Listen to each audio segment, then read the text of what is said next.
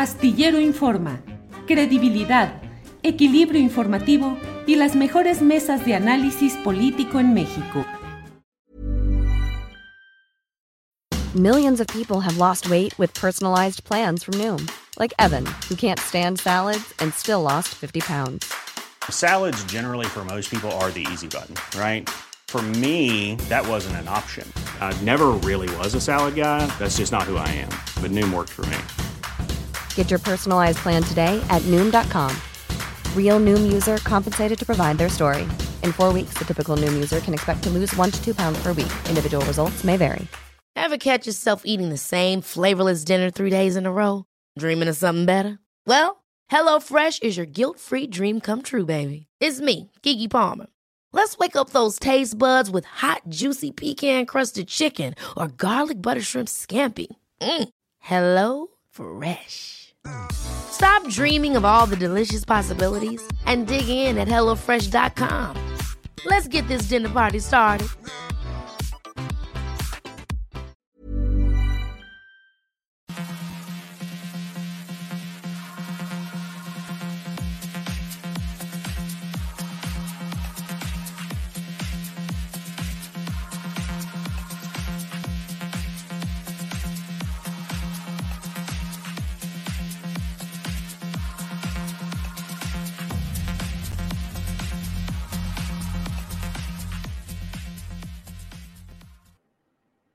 La una de la tarde, la una de la tarde con un minuto y ya estamos aquí en Astillero Informa. Gracias por acompañarnos en este lunes 12 de septiembre de 2022. Hay como siempre mucha información interesante y de ello vamos a hablar a lo largo de este programa. Hay muchos temas, ya lo sabe usted, eh, la Guardia Nacional, la discusión en... Um, eh, en, el, en las cámaras legislativas, la respuesta del presidente López Obrador eh, respecto al eh, aval que dijo que Ricardo Monreal dio a una postura hipócrita y conservadora en este tema. Hay muchos asuntos. Hoy ha llegado el secretario de Estado de Estados Unidos, Anthony Blinken, a México y el propio presidente de la República ha dicho que ya no va a tocar el tema tan candente que se había anunciado para el 16 de septiembre, que sería la respuesta a la postura de Estados Unidos en el tema de las consultas sobre tema energético, en el contexto de un eventual litigio en el tratado, en tribunales relacionados con el Tratado de Libre Comercio. Dice que han cambiado las circunstancias y ya no habrá un discurso, digamos, tan confrontacional. No lo dijo así, pero ese es el sentido de lo que ha anunciado en esta ocasión. Le vamos a informar también acerca de esto que está circulando en varios lugares, que es toda una historia de cómo se puede em, retorcer la realidad mediante noticias falsas a través, en este caso, de un presunto libro de un tal Arnulfo M. Licona Ocaña. Usted sabe, son las iniciales de AMLO, eh, que habría escrito un libro que se llama eh, Todo el Poder al nuevo emperador de México. Va a estar muy interesante, ya lo platicaremos, pero mire, vamos de entrada con el tema relevante de lo que ha sucedido en materia de la Guardia Nacional bajo el mando de la Sedena. Está con nosotros Carlos A. Pérez Ricard, él es profesor investigador del CIDE, miembro de la Comisión de la Verdad de México y articulista en Sin embargo. Carlos, buenas tardes. ¿Cómo estás, Julio? ¿Me escuchas bien ahí? Te escucho muy bien, Carlos. Gracias por estar con nosotros. ¿Cómo estás tú? Encantado de hablar contigo, como siempre. Gracias, eh, Carlos. Pues eh, leí, eh, leí tweets y leí tu comentario, tu artículo en Sin embargo acerca de este tema de la Guardia Nacional bajo el mando de la Sedena. En todo el conjunto de reflexiones y de opiniones que se han dado, ¿qué es lo que tú destacas? ¿Cuál es el enfoque de tu punto de vista sobre este tema? Carlos, por favor. Mi punto de vista es creo yo, un punto de vista realista que toma en cuenta las necesidades que tiene hoy el país en cuanto a seguridad pública y justicia, pero que no por ello deja de reconocer lo que hace 10 años o 15 años venimos diciendo los críticos a la militarización, que entregar las tareas de seguridad pública al ejército es un error conceptual, es un error teórico y es un error que en la práctica le va a costar mucho a nuestro país una democracia liberal, una democracia que se pretende liberal, que se pretende democrática, participativa, no puede eh, dejar las tareas de seguridad pública al mando del ejército mexicano, que continúa siendo, Julio, lo fue, lo es y seguramente continuará si no hay una gran reforma, todavía uno de los enclaves del México autoritario. Entonces, en esa medida, mientras no cambie el ejército, mientras no se generen reformas importantes en el ejército, entregar tareas de seguridad pública a la, a la Sedena, es un error y es un error que le va a costar mucho al país a mediano y a largo plazo. En una parte de tu texto dices que la iniciativa presidencial no resuelve el Frankenstein en términos administrativos y lo que se ha creado. Por el contrario, patea el balón hacia adelante. ¿Qué es ese Frankenstein, Carlos? Con, con, la metáfora de Frankenstein, en realidad lo que estoy apuntando es la Guardia Nacional. La Guardia Nacional, que se pretende una institución civil, está compuesta en un 80%, esto no es noticia para nadie, lo sabemos ya, en un 80% por militares. Militares que han sido comisionados de la Sedena a la Secretaría de Seguridad a partir de esta figura de comisiones, comisiones que además no están claras, no están claras ni por cuánto tiempo, ni con qué beneficios salariales, y que no permite construir carrera profesional a los guardias nacionales que están ahí, al 80% de ellos. Entonces se funda una Guardia Nacional, ¿sí? amparada en, en, militares, en personal del ejército, y entonces al final uno no sabe muy bien de qué está hablando, una institución que se pretende civil, pero que termina siendo abiertamente militar. Yo creo que ese es un, un error enorme que nos va a costar mucho trabajo. Y el tema es que la reforma que propone el presidente, que acaba de ser aprobada ya en la Cámara de Diputados y en la Cámara de Senadores, no resuelve por completo el problema. En realidad, voy a decirlo muy esquemáticamente, es un fraude a la Constitución, porque mientras el artículo 19 obliga a que la Guardia Nacional sea una institución civil, lo que hace la reforma es decir, bueno, administrativamente queda amparada en la Secretaría de Seguridad, pero operativamente va a quedar en la Sedena. De facto, eso significa que el dinero va a llegar a la Secretaría de Seguridad y después se va a traspasar a Sedena. Eso no resuelve las contradicciones en las líneas de mando, no resuelve el problema de los eh, cruces de responsabilidad administrativa, no resuelve el problema y en realidad atenta al espíritu de la reforma del 2019, en donde se dice que la Guardia Nacional va a ser de corte civil. Entonces me parece que se desaprovecha una oportunidad eh, importante para repensar qué tipo de relación cívico-militar vamos a tener en nuestro país, que creo que es una pregunta que sí tenemos que hacernos y a la que no hay respuestas fáciles, no hay negros ni blancos, hay muchos grises que son los que deberíamos estar discutiendo y desaprovechamos esa oportunidad, Julio. Carlos, muchos de los opinantes en estos momentos eh, dicen, bueno, pero ¿qué se podría hacer? Está desbordado el crimen organizado, no hay manera de que las policías estatales o municipales puedan enfrentar ese crimen y hay quienes eh, no solo aprueban, sino celebran que se dé un paso en el cual un ente reconocido en encuestas de opinión como el de más alta credibilidad o confianza de los mexicanos entre en acción para frenar todo esto.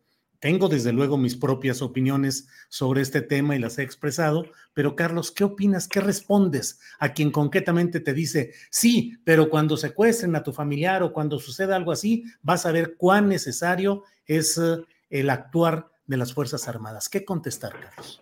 Dos tipos de respuestas, eh, o al menos en dos dimensiones. La primera es que yo sí creo que el Estado tiene que tener un componente de fuerza pública relativamente militarizado. El crimen organizado tal como lo conocemos en nuestro país está militarizado, tiene un alto poder de fuego, es tremendamente violento y una de las respuestas, el Estado tiene que estar preparado para responder a ese reto enorme que es el crimen organizado y una respuesta, una dimensión de esta respuesta tiene que ser militarizada. No tengo Hoy por lo menos no tengo la menor duda, quizás hace 10 o 15 años la situación era mucho menos compleja que la que es ahora. Eso no quiere decir que no te tengas que preguntar por los límites, por las formas, por los modos en los que funciona la relación cívico-militar en México. Por eso creo que hay que repensar, digamos, esa, esa dimensión de este asunto. Entonces no me voy, digamos, por la respuesta fácil que solamente dice vamos a la vía civil, pensemos en policías locales y tal. ¿no? Yo sí creo que hay una respuesta objetiva, realista que tiene que tener el Estado frente a estos retos enormes que tenemos en nuestro país. Quizás el mayor reto que hay en México. La segunda parte de la respuesta iría en torno al planteamiento de seguridad versus justicia. Nosotros podemos tener una Guardia Nacional de 200 mil personas o 300 mil o medio millón, pero si no solucionamos el problema central de justicia que hay en nuestro país, del funcionamiento de los ministerios públicos, de dar posibilidades de investigación a las policías locales, a las policías estatales. Podemos tener la Guardia Nacional más grande que quieras, la más militarizada que quieras, y no vas a poder resolver los problemas de seguridad pública en México. Entonces, es una respuesta que creo mucho más matizada y en donde deberíamos estar discutiendo. Y me parece que el debate de militarización sí, militarización no, nos está oscureciendo quizás debates mucho más importantes y mucho más interesantes que deberíamos estar teniendo hoy en México. Carlos, ¿cuál ha sido la realidad histórica en correlación de poderes entre lo civil y lo militar? Eh, yo considero, pero pido tu opinión, que durante mucho tiempo se ha vivido una simulación en la cual las Fuerzas Armadas apoyan al poder civil a cambio de que no haya injerencia, revisión ni modificación del estatus histórico de privilegio que ha tenido ese estamento militar. Y eso me lleva siempre a preguntar, ¿por qué en México, a pesar de todas las propuestas de cambios que se han dado, reformas electorales, reformas educativas, reformas energéticas, nunca nos hemos planteado una reforma a fondo del poder militar? Carlos. Tienes toda la razón, Julio, y tu diagnóstico es, certero. Te comento, estoy haciendo una historia, una historia de la policía en México Llevo escribiendo dos años una historia de la policía en México que me remonta al siglo XIX, al siglo XX. Uno de los principales hallazgos de esta revisión histórica que he estado haciendo es que en México nunca hubo una diferencia clara entre policías y militares. La policía nace militarizada en México, desde 1860 que se crean los rurales. Nace militarizada en México y ni siquiera durante la revolución y después de la revolución se termina de desempatar el binomio militar-policía. Eh, es una mentira es una mentira que los militares hayan estado eh, en las barracas, que hayan estado en los cuarteles. Los militares han sido parte de la vida pública de nuestro país siempre y han estado siempre eh, sumergidos en tareas de seguridad pública. Entonces, para empezar hay que, hay que repensar eso, ¿no?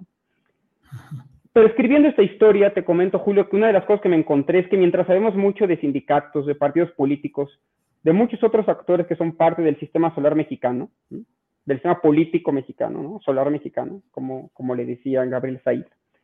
Sabemos bien poquito de policía, sabemos mucho menos de militares, y no ha habido un esfuerzo en los últimos 50 años por, insisto, repensar cómo vamos a reformar a las fuerzas militares. Un dato, México es de los pocos países del mundo, tal vez con tres o cuatro, cuyo Ministerio de Defensa sigue siendo dirigido por un militar. ¿Cuándo nos hemos hecho la pregunta si no estamos ya en una etapa de transformación, como dice el presidente, que nos debería invitar a pensar ya en que el secretario de la Sedena y el de la Marina pudieran ser de corte civil. ¿No era esta una estupenda posibilidad para preguntarse? Es decir, si la seguridad pública va a estar, digamos, en Sedena, ¿por qué no tenemos el debate de ventajas y desventajas de que el secretario de Sedena pudiera ser civil como el de la Armada? ¿Por qué tenemos dos ministerios, el de la Armada y el de la Defensa, separados. No, no es hora de que pensemos en qué forma o de, de, acuerdo a, que, a, qué arreglo institucional pudiera ser solo uno.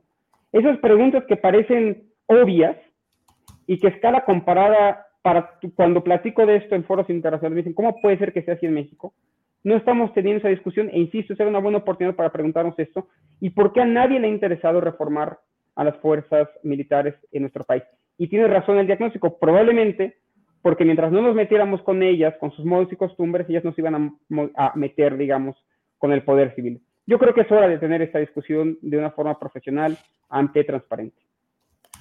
Eh, Carlos, dentro de todo lo que se está viviendo, estamos en una polarización política en la cual una parte defiende cerradamente el hecho de que se transfieran pues estas eh, características administrativas y operativas de la Guardia Nacional a la Sedena y del otro lado, eh, pues eh, criticando ese hecho. Estamos en el mundo al revésado, Carlos, en los cuales una parte de quienes antes criticaban la militarización, ahora aprueban este paso, esta fase. Y quienes forjaron e impulsaron en su momento los mayores actos militaristas de nuestra historia reciente, ahora están en contra. Eh, ¿Cómo salirnos? ¿Cómo salvar esta discusión inmensamente politizada? Así nos vamos a ir hasta las elecciones presidenciales y esto se resolverá políticamente hasta que haya un nuevo presidente de la República, Carlos. Es una discusión donde hay mucha hipocresía, genuinamente. Hoy yo viendo a los diputados y senadores panistas hablar en contra de militarización, a mí me, da mucho coraje. E igual coraje me da escuchar a compañeros, amigos, colegas, gente con los que uno ha militado, que durante años estuvimos y estamos en contra de estos procesos de militarización indirecta y directa, hoy estando a favor de ese proceso. Es política, pero no deja uno de asombrarse de la política y de cómo la congruencia deja de ser un valor importante en la vida pública. Sin embargo, sí me parece que hoy es una discusión falsa, o por lo menos no es la discusión más importante en términos de seguridad pública. Y tal vez conviene a efectos de discurso y de distracción mantenernos en ese debate. Hay otros mucho más importantes y mucho más interesantes. Por ejemplo, el de por qué las policías municipales y policías estatales no tienen facultades de investigación. ¿Qué pasa cuando la Guardia Nacional lleva a un sospechoso a la Fiscalía o al Ministerio Público? ¿Por qué no se procesa o por qué sí se procesa? ¿Qué tipo de castigo debe tener un Guardia Nacional? ¿Tiene que ser civil? ¿Tiene que ser de orden militar? Esa discusión que, insisto, está más en los grises que en los blancos y que en los negros, creo que ayudaría a tener un debate público mucho más sensato y civilizado y, perdón, mucho menos hipócrita que el que normalmente tenemos en la vida pública. Carlos, um, finalmente este proyecto tal como va avanzando implicará pues estas reformas legales que serán impugnadas eh, evidentemente, ante la Suprema Corte de Justicia, quien determinará si son apegadas a la letra constitucional o no, pero el propio PRI ya abrió la puerta para pretender un cambio de un número en un transitorio para que en lugar de que la preeminencia de lo militar sobre la Guardia Nacional eh, cese en marzo de 2024, cese en marzo de 2028.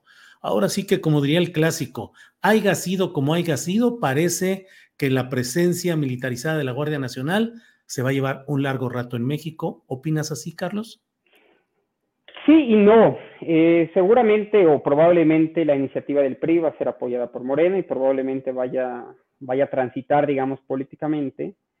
Pero la paradoja aquí, Julio, es que la lluvia de amparos que van a llover, primero por el tema de los policías federales que van a ser los únicos policías realmente civiles, ¿no? De la Guardia Nacional o los, elementos realmente civiles van a ser expulsados, ¿no? Va a llover una lluvia de amparos enorme que va a detener el funcionamiento de la institución por varios meses, no me queda la menor duda. Y luego van a estar todos los procesos de inconstitucionalidad. Y aquí la paradoja es que la Guardia Nacional los siguientes dos años, al menos hasta el 24, o los debates en torno a la Guardia Nacional y su funcionamiento, van a estar lastrados por esa falta de certidumbre. Es decir, lo que se quería dar era certidumbre precisamente profesional a los guardias nacionales. Lo que se quería era generar una institución fuerte, sólida, de largo plazo, de largo aliento. Y aquí la paradoja es que estamos haciendo precisamente lo opuesto. Los dos años que nos vamos a llevar en amparos, en litigios, en, el hecho de que se va a impugnar y se va a pretender inconstitucional la Guardia Nacional, van a impedir el libre funcionamiento de la institución. Y lo peor, Julio, es que vamos a estar aquí tú y yo, dos años después, hablando sobre si la Guardia Nacional va a ser, digamos, la institución que va a continuar las tareas de seguridad pública a partir del año 2024. Muy parecido a lo que debatimos hace cuatro años con la Policía Federal y hace diez años con, con otras instituciones y así. Lo que no hemos logrado crear como país, ya que es el gran fracaso, por eso la columna, la que hacías mención, se llama patear el balón hacia adelante, es que lejos de estar buscando una política de Estado, estamos, estamos nada más comprometiendo el siguiente año y los siguientes dos, pero no generando condiciones para construir una institución de largo aliento, de largo alcance, que tenga consensos entre las fuerzas políticas.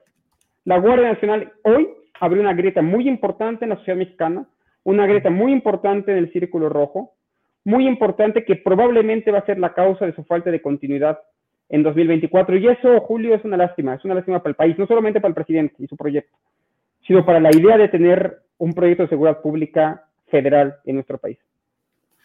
Carlos, pues te agradezco mucho la posibilidad de platicar y tener tus puntos de vista, tu opinión sobre este tema y a reserva de lo que desees agregar, yo te doy las gracias por esta ocasión. Te agradezco mucho y la invitación es a tener mayor claridad conceptual. mañana la columna que voy a escribir para, sin embargo, trata de eso. ¿Qué es militarización? ¿Qué entendemos? Y voy a puntualizar, si me permites, Julio, en el tema de las policías estatales en la hipocresía de muchos gobernadores de oposición que hoy se oponen en principio a lo federal, ¿no? a, la, idea de la, de la Guardia militarizada, pero que por un lado la necesitan y ruegan por ella, por su presencia y sus territorios, y que luego militarizan a sus propias policías de seguridad pública a nivel estatal. Entonces, es, yo creo que es un tema que no solamente compete al presidente, sino también a los gobernadores y, bueno, digamos, a toda la clase política que de manera consensuada y de manera grupal ha ido habilitando posibilidades para que hoy estemos con una Guardia Nacional militarizada. Hablaremos de eso en el futuro. Muchas gracias, Julio. Sí, señor. Gracias, Carlos. Muy amable. Ha sido esta entrevista con Carlos Pérez Ricard. Él es profesor investigador del CIDE, miembro de la Comisión de la Verdad eh, de, de México, de nuestro país, y articulista en Sin embargo. Bueno, déjeme entrar a otro tema que me ha llamado mucho la atención, porque mire, es este ejemplo de cómo se pueden fabricar noticias falsas y cómo muchos caen en estos engaños. Ha comenzado, desde el año pasado comenzó a circular un presunto libro escrito por una persona cuyo nombre sería Arnulfo Miguel L. Ocaña. No se necesita ninguna eh, sapiencia especial para ubicar que el acrónimo son las mismas siglas de Andrés Manuel López Obrador, Arnulfo Miguel L. Ocaña. El libro se denomina así, Todo el poder al emperador de México. Y en él se hace un relato general, pues de algunas de las eh, andanzas y de las situaciones eh, infantiles, juveniles dentro del PRI y luego en su carrera política del propio Andrés Manuel López Obrador. Parece en principio un libro de una denuncia de alguien que dice que es muy amigo de, que fue amigo de Andrés Manuel López Obrador y que en una ocasión, bajo unas ceibas y con algunas cervezas, López Obrador le hizo unas confesiones terribles de lo que él pensaba acerca del pobrerío, de esa gente sin sentido a la que utilizaría para sus fines perversos, igual lo que haría con el ejército que les arrojaría migajas de dinero y de poder, de contratos para que se hartaran. Todo eso ha sido muy reproducido en los eh, segmentos eh, fanáticamente contrarios a López Obrador y lo dan como un hecho y dicen el escritor fulano en tal revela bla bla bla lo que lo que le dijo López Obrador que sería el diagnóstico más crudo y más brutal de cómo estaría engañando al pueblo de México y sus pensamientos retorcidos en cuanto al ejercicio del poder político. La verdad es que el tal libro es eh, un ejemplo de lo que sucede cuando se cometen este tipo de cosas. Em, mm, es un libro que, entre otros hechos y otras circunstancias, eh, no solo no corresponde a la realidad, sino que además, em, pues ahora sí que como luego dicen, voy a dar eh, el spoiler, la parte final lo han tomado y hoy lo están reproduciendo mucho en las redes sociales. Mira lo que realmente piensa López Obrador. Mira las confesiones de López Obrador. Esto le dijo López Obrador a uno de sus amigos donde le confiesa toda la realidad. Bla, bla, bla, en Facebook, en Twitter. Déjeme decirle que está disponible el texto en Amazon cuesta 95, 99 pesos, lo descargué ya. ¿Sabe de qué tamaño es? ¿Cuántas son las páginas de este profundo trabajo? 17 páginas solamente. Está disponible en Amazon.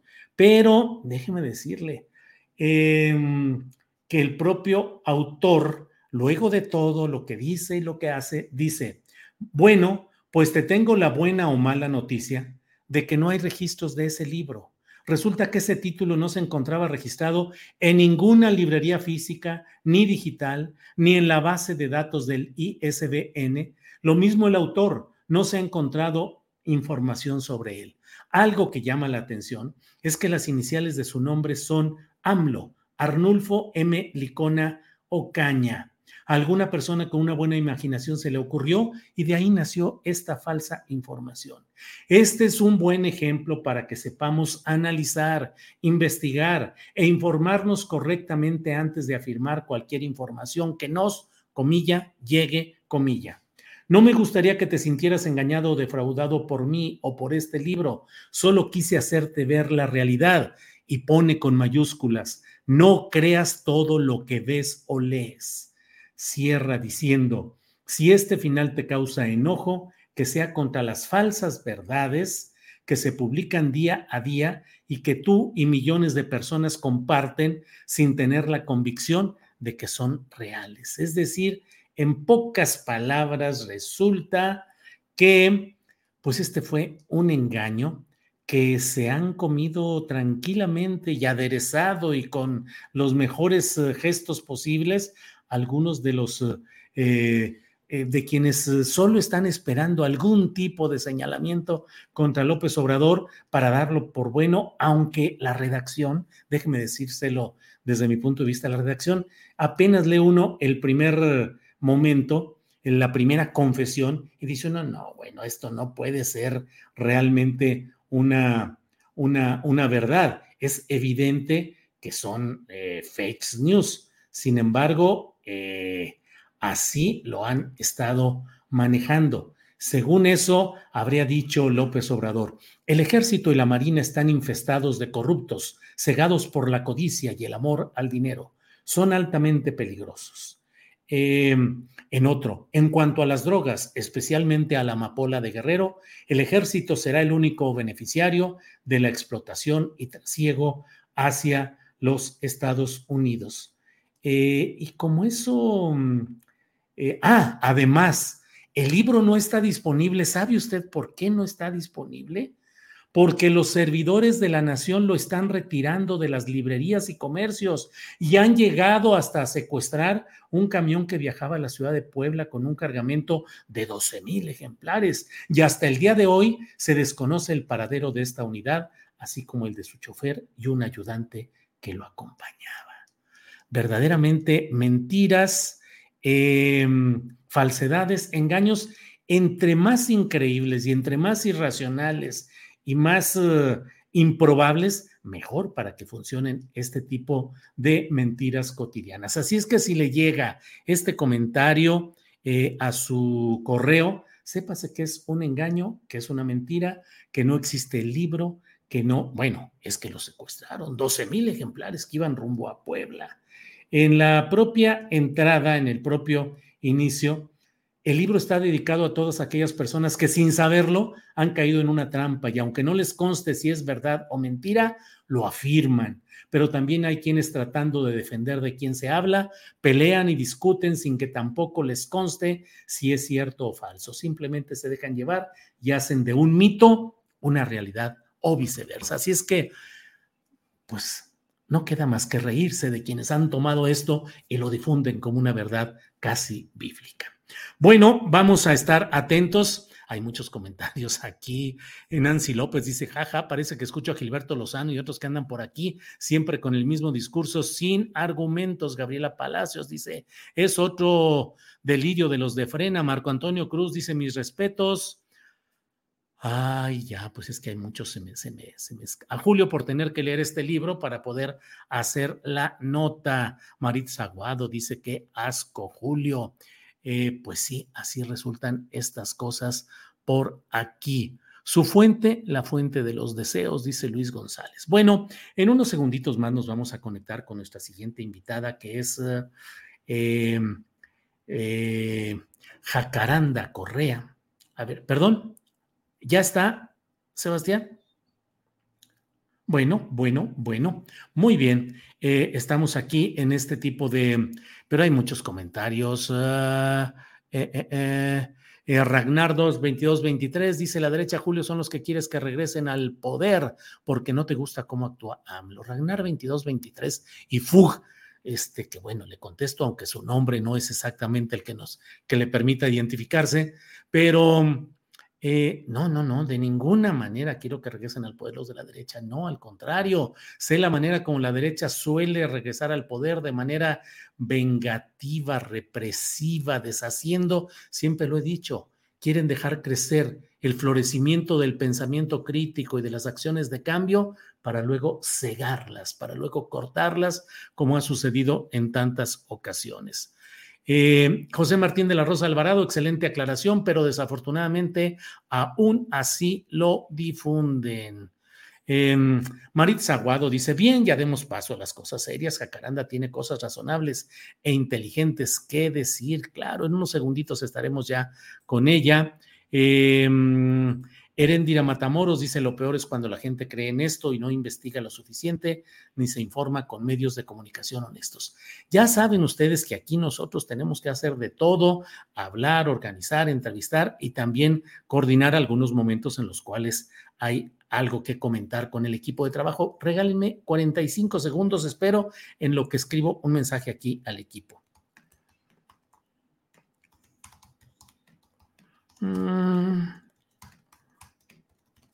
Ya, eso es todo, pero bueno, pues aquí estamos eh, todo el, nuestro equipo pequeño, pero muy entusiasta y la mera neta muy picudo, pues estamos aquí arreglando y haciendo varias cosas de todo esto.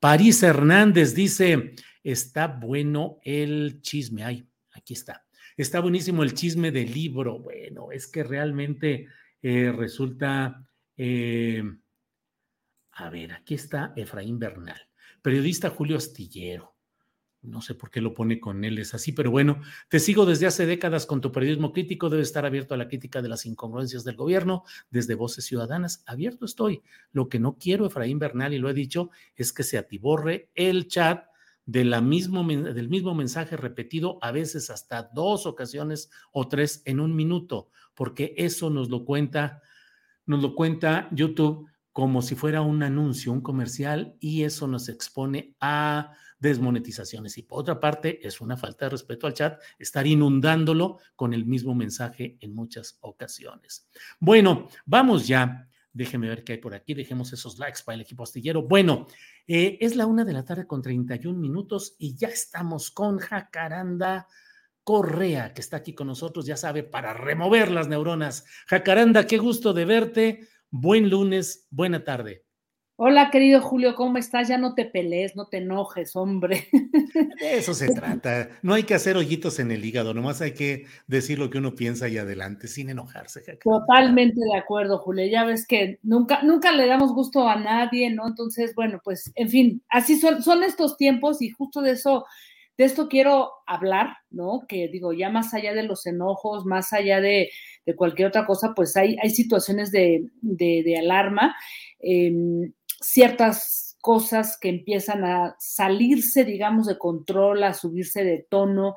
Y pues justo a, pesar de, todos los em, llamados que ha habido de, intelectuales, de académicos, de la propia eh, ONU, ¿no? Que se pronunció incluso hace un par de meses sobre la urgencia, Julio, de tomar cartas en asunto contra los discursos de, de odio, este, que la humanidad, y digo la humanidad porque somos mucha gente, hay mucha gente que está promoviendo esto, digo yo no me incluyo la verdad, y todo esto que puede provocar, pues más allá de, de discusioncillas o insultos, bueno, pues estos discursos de odio, Julio, sí realmente pueden eh, provocar cosas realmente graves, ¿no? Como pues homicidios o magnicidios por diferencias políticas. Y bueno, como... Perdón, Julio. No hay cuidado, no te preocupes. Perdón, ya sabes que son gajes de, oficio en esta era de internet, todo se nos corta, se nos mete las llamadas, en fin. No te preocupes, no te bueno, preocupes. Te decía que, o sea, eh, este tipo de, mensajes, ¿no? Este tipo de discursos realmente promueven cosas, o sea, que van más allá de las discusiones de, café y los pleitillos y los insultos, ¿no?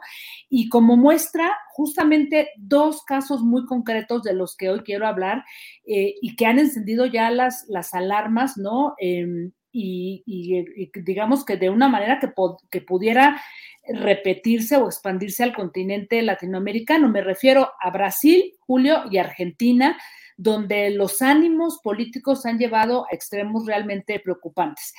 En Brasil, plena campaña electoral donde se disputan la presidencia del ultraderechista Jair Bolsonaro, quien ya conocemos cuál es este, su discurso, no todo lo que promueve, el candidato de izquierdas del otro lado eh, del PT, Lucinazo eh, Lula da Silva. Todo esto ha generado un ambiente de, de radicalización, de, polarización, tanto que apenas hace tres días, Julio, dos hombres que estaban trabajando juntos cortando este, ahí madera se, se hicieron de palabras, eh, por diferencias políticas, uno apoyando a Bolsonaro y el otro apoyando a, Lula da Silva, se agarraron a golpes, luego el más joven, porque era un joven de 22 y otro de 44 años, el más joven le asesta varias puñaladas al más grande y termina por rematarlo con un hacha que casi lo este, de, Goya en una situación realmente muy preocupante, pero todavía hace eh, como un mes más o menos, también otro, otro pleito que se dio entre dos personas que apoyaban a, a cada candidato, un seguidor de Bolsonaro mató a tiros justamente al tesorero del Partido de los Trabajadores del PT en una fiesta de cumpleaños cuyo tema era el homenaje a un homenaje que estaba haciendo él a, a Lula da Silva. Y días antes, en una iglesia, Julio, o sea, en una iglesia, eh, también diferencias políticas, este, unos con Bolsonaro, otros con Lula, y bueno, pues ahí se armaron los balazos y un hombre eh, pues salió em, eh, herido, ¿no? Herido y también, bueno, en una situación muy compleja. Em, obvio, en medio de todos estos incidentes, Julio, ha habido varios llamados a la prudencia eh, pero digamos que las redes digitales y varios medios corporativos dominantes en, Brasil, que son los que de alguna manera eh, apoyaron y apuntalaron toda la acusación falsa o que se desmoronó por lo menos contra Lula da Silva, han señalado que es el propio Lula quien está eh, asusando, quien está utilizando a sus huestes para provocar esto. Obviamente del otro lado se dicen otras cosas, del lado de Bolsonaro, y entonces el asunto es que esto está en medio de una polarización y, ataques, discursos de odio que han llegado a, este, a estos tres, em, digamos que casos realmente preocupantes. Y del otro lado, Julio, que parece algo que no tendría nada que ver, pero que sí tiene que ver y mucho, es el caso de Argentina con el eh, intento fallido de magnicidio contra la vicepresidenta eh, Cristina Fernández de, de, Kirchner, Julio. También en medio de una crispación política y en medio de esta acusación de la que ha sido objeto este, Cristina de formar parte o de encabezar una red de, de corrupción enorme.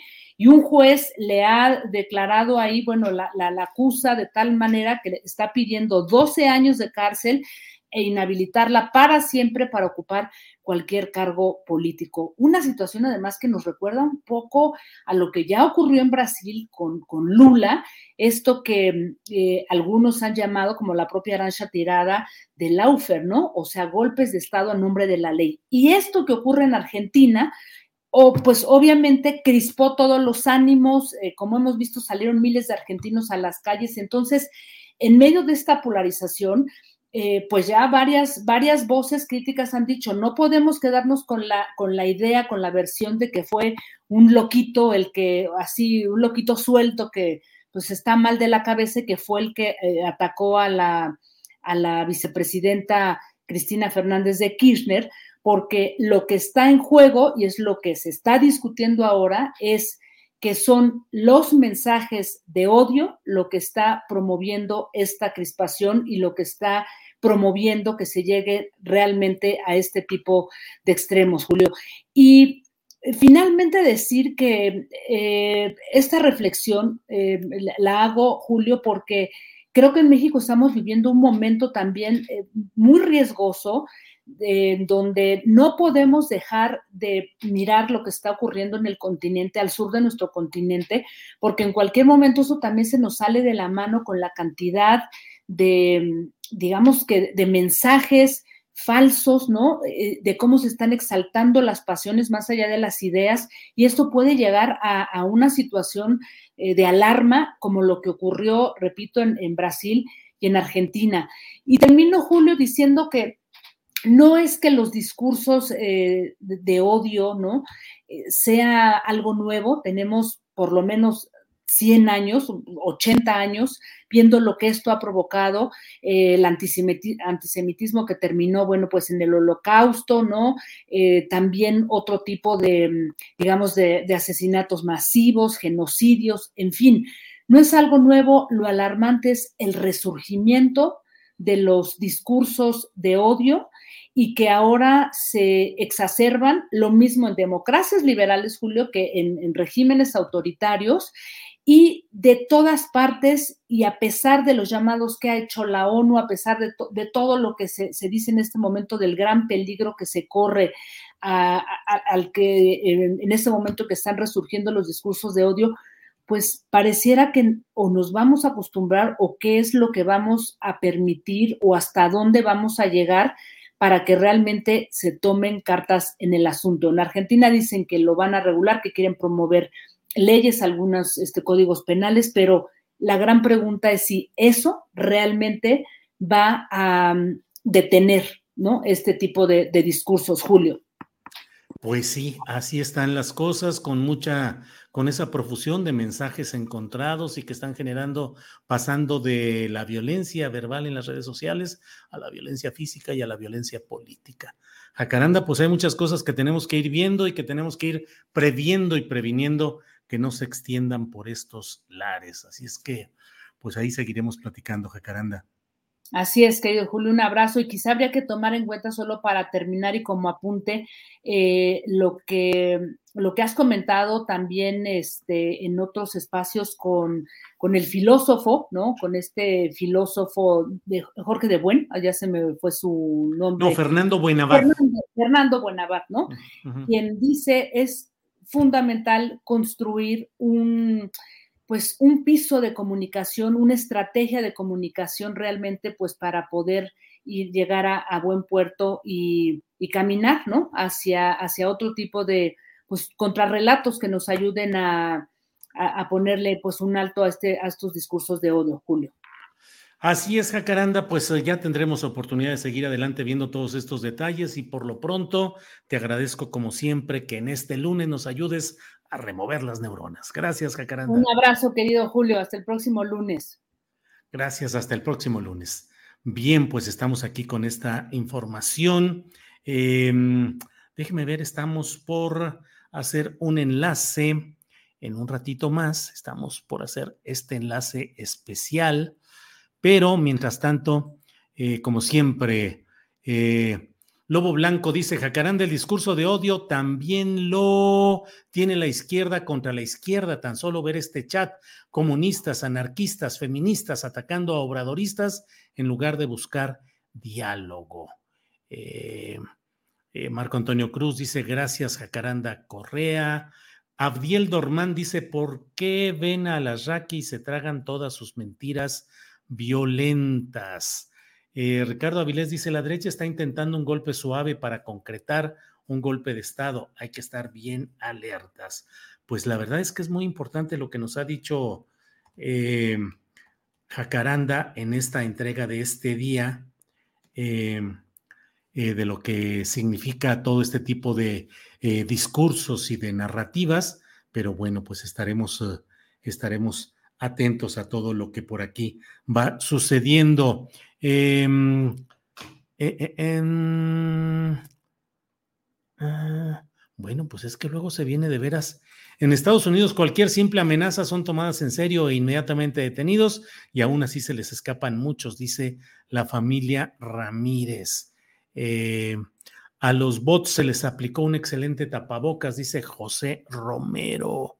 Benjamín de la Cruz, facho es la expresión simplificada de fascista, dice José Ernesto Padilla Nieto. Bueno, mire, mientras eh, tenemos un poco más de, eh, tenemos precisión en nuestra siguiente entrevista, vamos de inmediato en este lunes 12 con Adriana Buentello. Adriana, buenas tardes.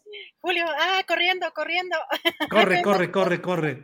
Sí, andamos todos aquí hechos bolas. La audiencia no sabe todo lo que se mueve tras telones en las entrevistas que se cancelan, que se adelantan, que no entran, que mil cosas. Y ahí está Adriana Buentello, arreglando todo. Gracias, Julio. Muy buenas tardes, buenas tardes a todos. Pues mire, estamos esperando, estamos en espera de que se conecte el senador Ricardo Monreal. Ya nos eh, confirmaron que ya está por llegar a un lugar donde se puede conectar para que además también lo podamos ver y escuchar perfectamente.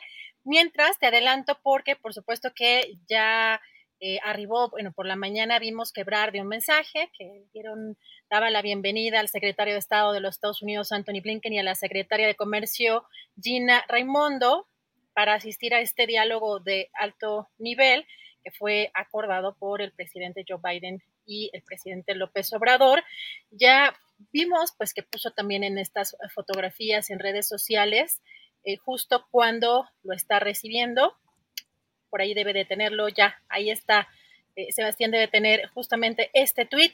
Y hoy, fíjate, Julio, que eh, el presidente dio información respecto a ese tema. Por un lado, dijo que la reunión entre el presidente y el secretario de gobierno de Estados Unidos será a la 1.30, o sea que ya debe, ya vimos también que arribó a Palacio Nacional, o sea que ya debe de estar por comenzar o ya habrá eh, comenzado.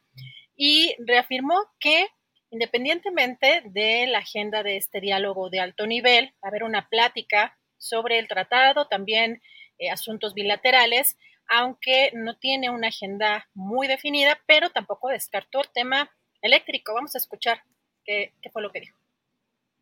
Bueno, pues este nos vamos a reunir con el señor Blinken, eh, jefe del Departamento de Estado, hay una reunión eh, de alto nivel para atender asuntos del tratado y también eh, bilaterales entre México y Estados Unidos.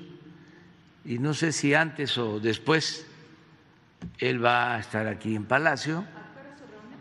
Es a la una y media de la tarde y es una plática eh, independientemente de la agenda que se va a eh, llevar a cabo, que se va a desarrollar en esta reunión que se hace periódicamente de alto nivel, donde participan pues eh, secretarias, secretarios de economía.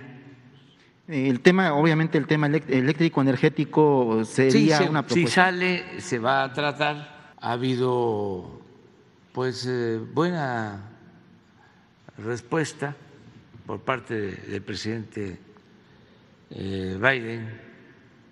Me envió una carta con el propósito de que mantengamos las relaciones.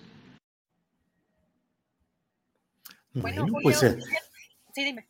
No, no, además con dos hechos bien peculiares, Adriana, que es el hecho de que hoy mismo, seguramente ya nos darás un poco más del detalle de esta información, pero se ha declarado eh, que pasa a prisión domiciliaria ni más ni menos que Miguel Ángel Félix Gallardo, el mero jefe de jefes, el fundador de los grupos del crimen organizado eh, más duraderos y el que fue el verdadero cerebro de muchas de estas cosas. Y hoy sale cuando llega el secretario de Estado de Estados Unidos. Y por otra parte, el presidente anuncia que su discurso va a ser, no va a abordar los temas críticos que había dicho que estarían el día 16. Pero Adriana, adelante, por favor.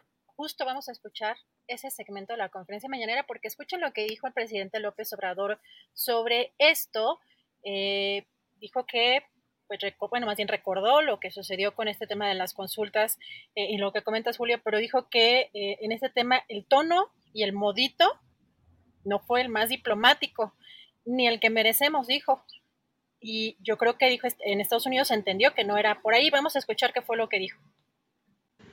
¿Por qué ya no abordar el tema eléctrico? ¿Tiene que ver con la respuesta que recibió el presidente Biden? Sí, tiene que ver con la respuesta. ¿Ya hay una solución que no conocemos? Es que este, hay eh, un tono distinto, una eh, actitud de respeto. Mejor dicho, es la reafirmación del respeto a nuestra soberanía. Porque siempre el presidente Biden lo había planteado, de que el trato con nosotros, la relación, iba a darse a partir de un pie de igualdad, respetando nuestra soberanía. Y lo que sucedió con lo de la consulta, el tono, el modito, diría el presidente Cárdenas, pues no fue el más diplomático, ni lo que merecemos. Entonces se entendió de que no es por ahí, de que tenemos que hacer un esfuerzo todos para mantener buenas relaciones y hay disposición del presidente Biden bueno, pues de ese tema platicaremos un poco más adelante con Adriana Buentello, quien se ha reintegrado a sus labores de producción, pero un poco más adelante platicaremos con ella. Por lo pronto, déjeme decirle que estamos ya con una entrevista con el coordinador de los senadores de Morena eh, en el Senado, Ricardo Monreal. Ricardo, buenas tardes. ¿Qué tal, Julio? Me da gusto saludarte. Una disculpa, cinco minutos tarde. Lo que pasa que venía del Estado de México y hay tráfico, entonces una disculpa a todo el auditorio y a ti, a tus colaboradores. Gracias, Ricardo, estamos aquí atentos. Ricardo, el, el viernes el presidente de la República criticó tu voto de abstención en el tema de la Guardia Nacional. El mismo viernes eh, respondiste, se conoció tu voto particular y el sábado hiciste un acto público masivo en una en un lugar de la, de, la alcaldía Cuauhtémoc que tú dirigiste eh, y que ahora también preside Sandra Cuevas, cuya estancia en ese cargo muchos te adjudican justamente a ti. Estamos entrando ya a una etapa de una mayor radicalización en el litigio o la diferencia entre el presidente López Obrador y tú?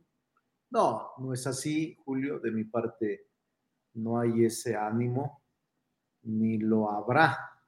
No soy suicida para enfrentarme al ciudadano presidente, cuyo liderazgo es totalmente reconocido por mí en el movimiento que, construimos, que constituimos desde hace muchos años.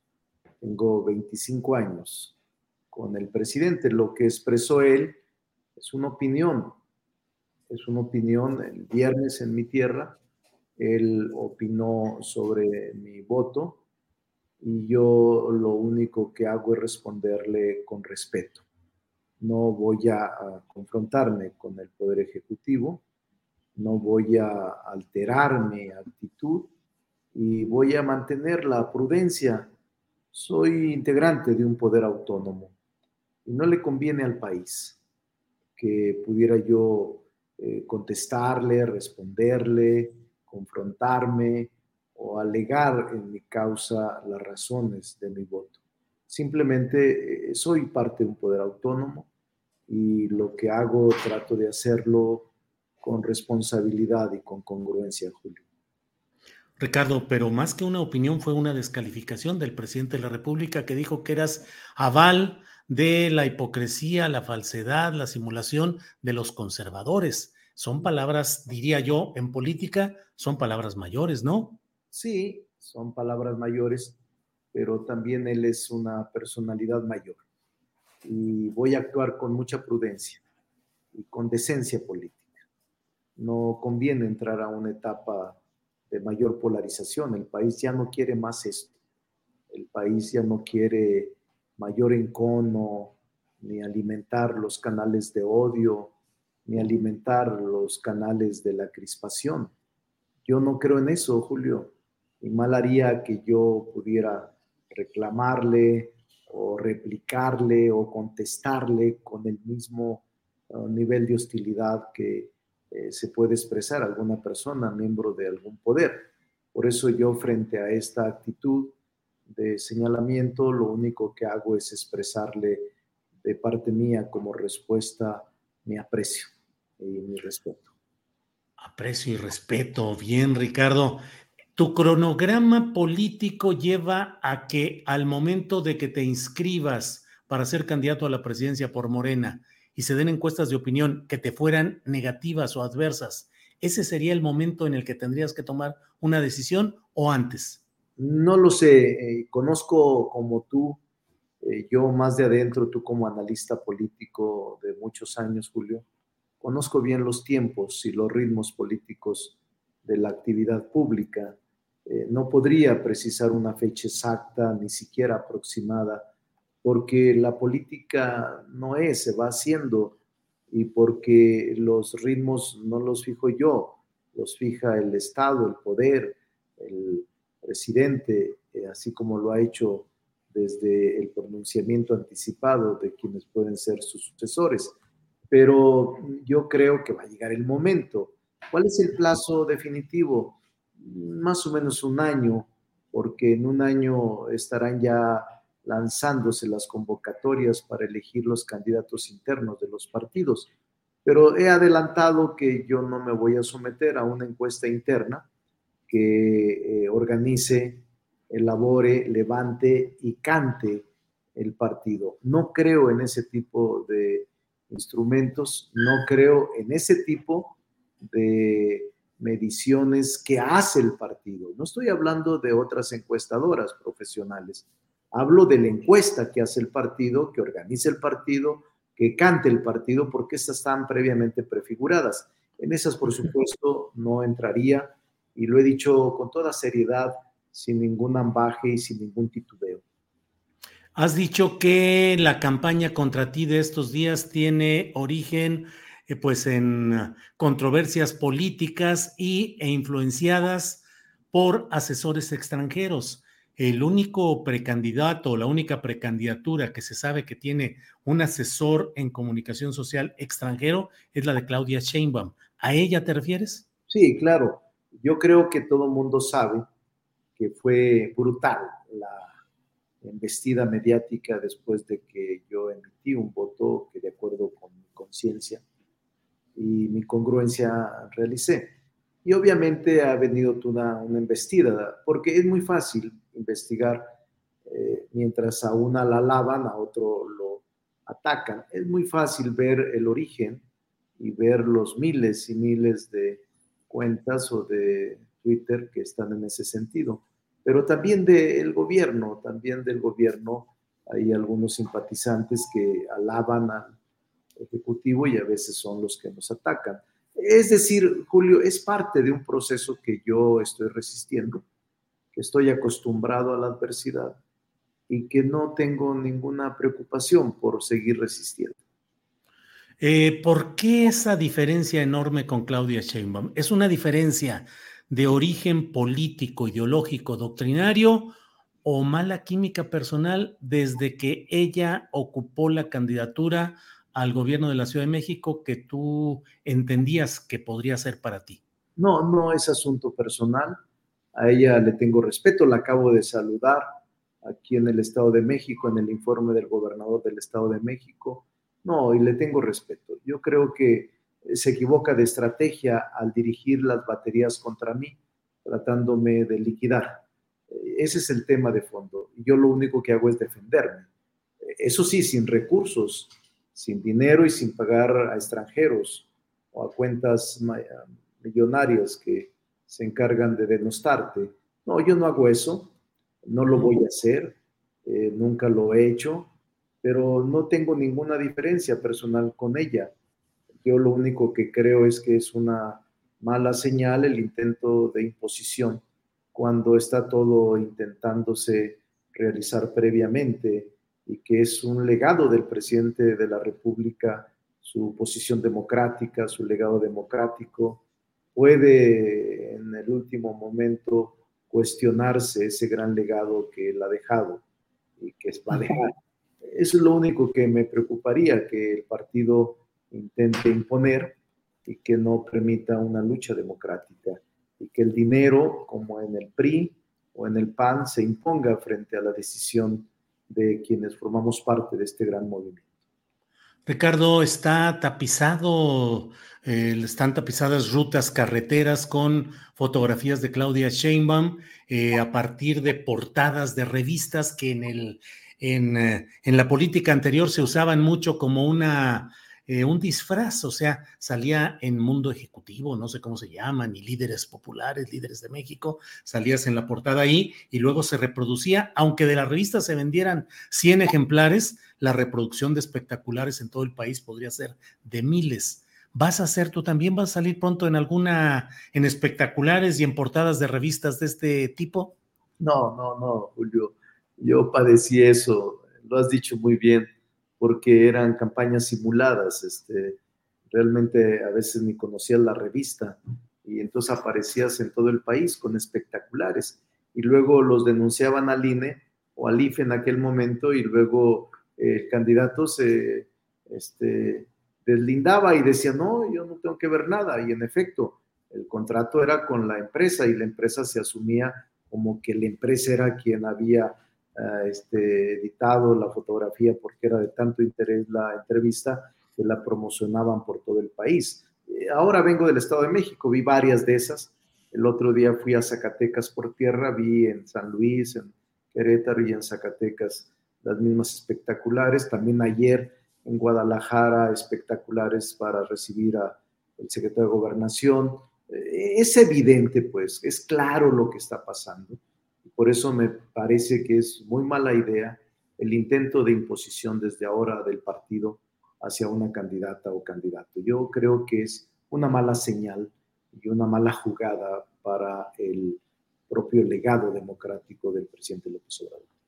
Ricardo hizo una entrevista la semana pasada con eh, Gerardo Fernández Noroña y entre otras cosas me decía que sería muy dañino para México el recurrir a simulaciones al estilo priista en este proceso sucesorio desde la izquierda y en los cuales él asegura que hay una cargada a favor de una candidatura específica. ¿Qué opinas de eso, Ricardo? Que tiene razón. Gerardo Fernández Noroña es un hombre con acuciosidad. Yo lo estimo mucho, lo respeto porque es un hombre preparado, es una un político que estudia, es un político que siempre está leyendo, preparándose en territorio y es un claro visor de lo que está pasando en el país. Entonces coincido con él, creo que no le falta razón. Eh, Ricardo, estuviste en este meeting del sábado en el Monumento a la Madre que está en la alcaldía Cuauhtémoc. ¿En alguna ocasión vas a hacer alguna crítica o algún deslinde fuerte respecto a la alcaldesa Sandra Cuevas, que es de un partido contrario al tuyo? No tengo por qué hacerlo.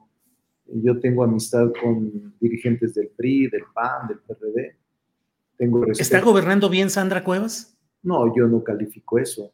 Pero tú vives ahí, tú fuiste eh, pues, jefe delegacional. En la San Rafael, en la San Rafael, y este, no podría emitir un juicio porque son los vecinos. Yo en este caso no quisiera emitirlo, pero ellos son los que lo eligieron, la eligieron. Y yo confío en que vaya a sacar su tarea adelante, eso sí confío.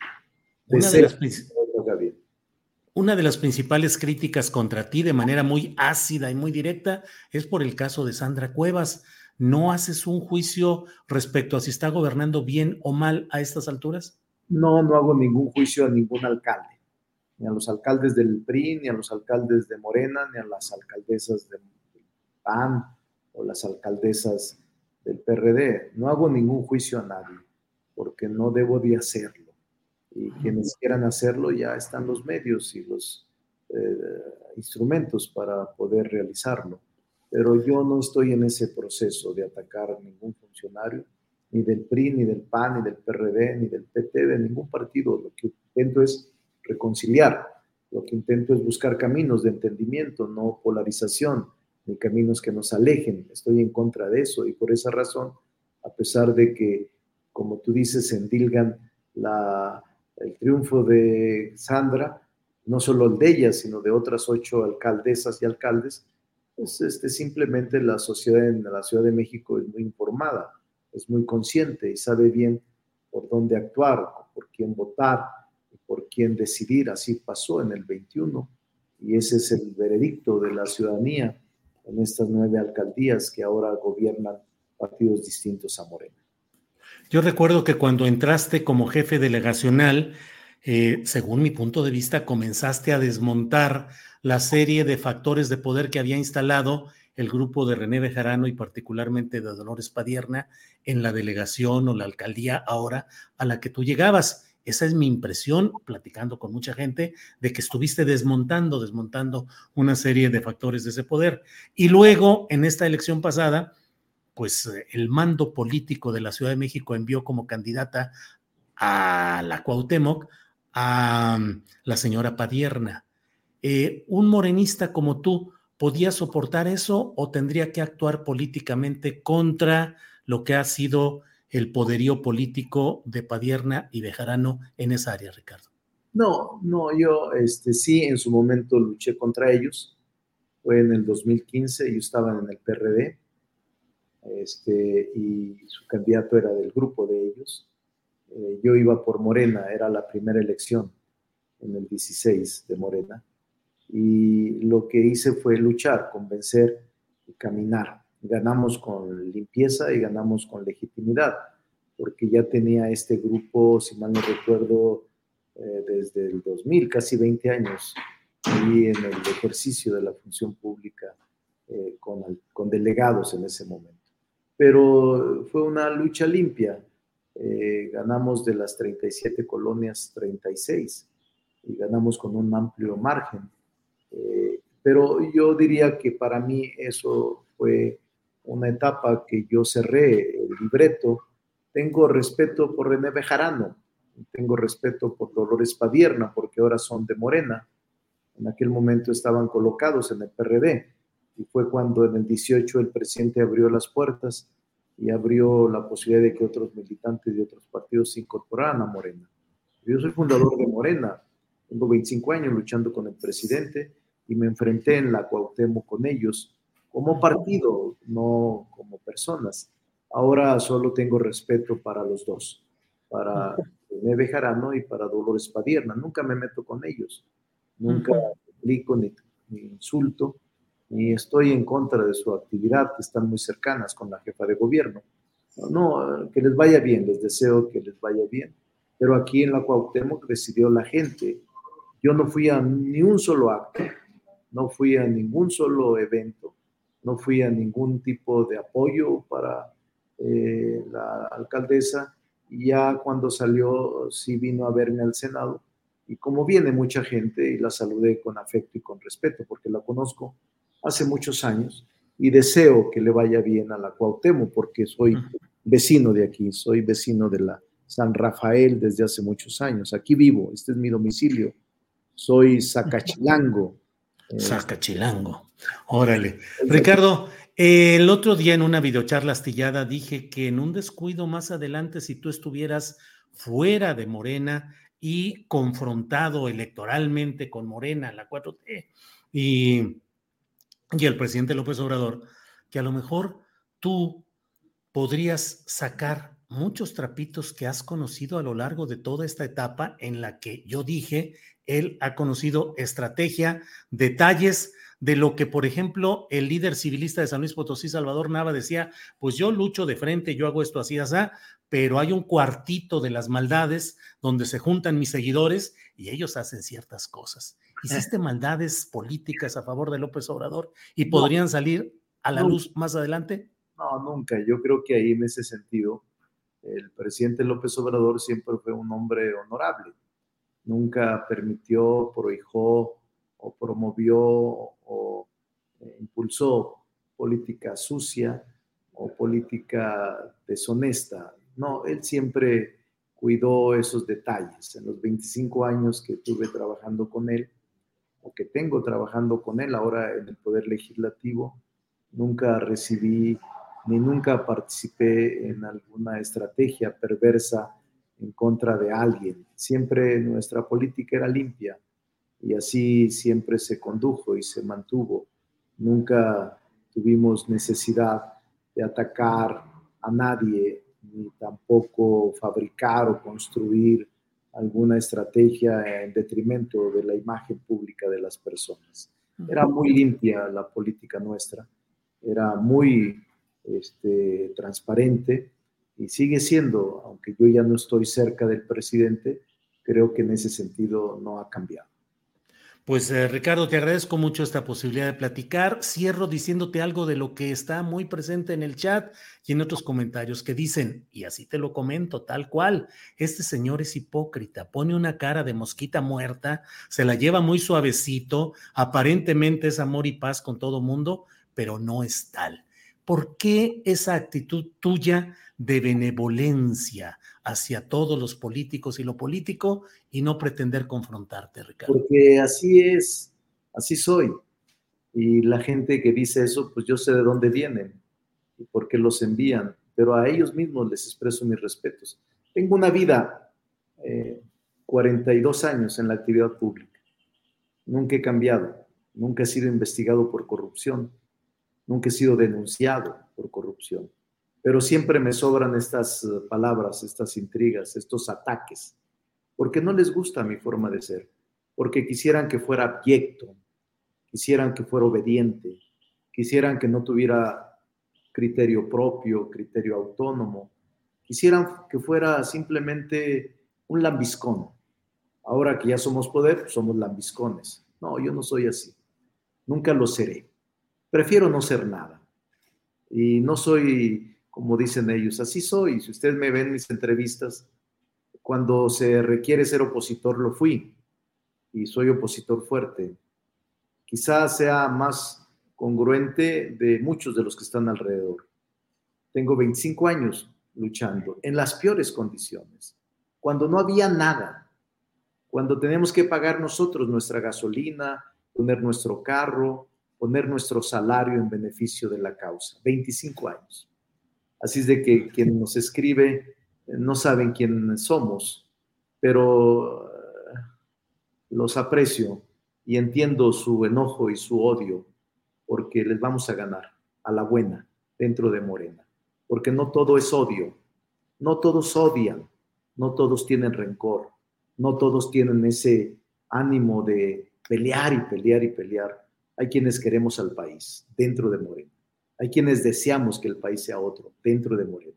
Hay quienes necesitamos construir mejores caminos de diálogo y no el odio, el odio que ha destruido repúblicas y que México ha pasado por episodios donde el odio y la confrontación han generado retraso.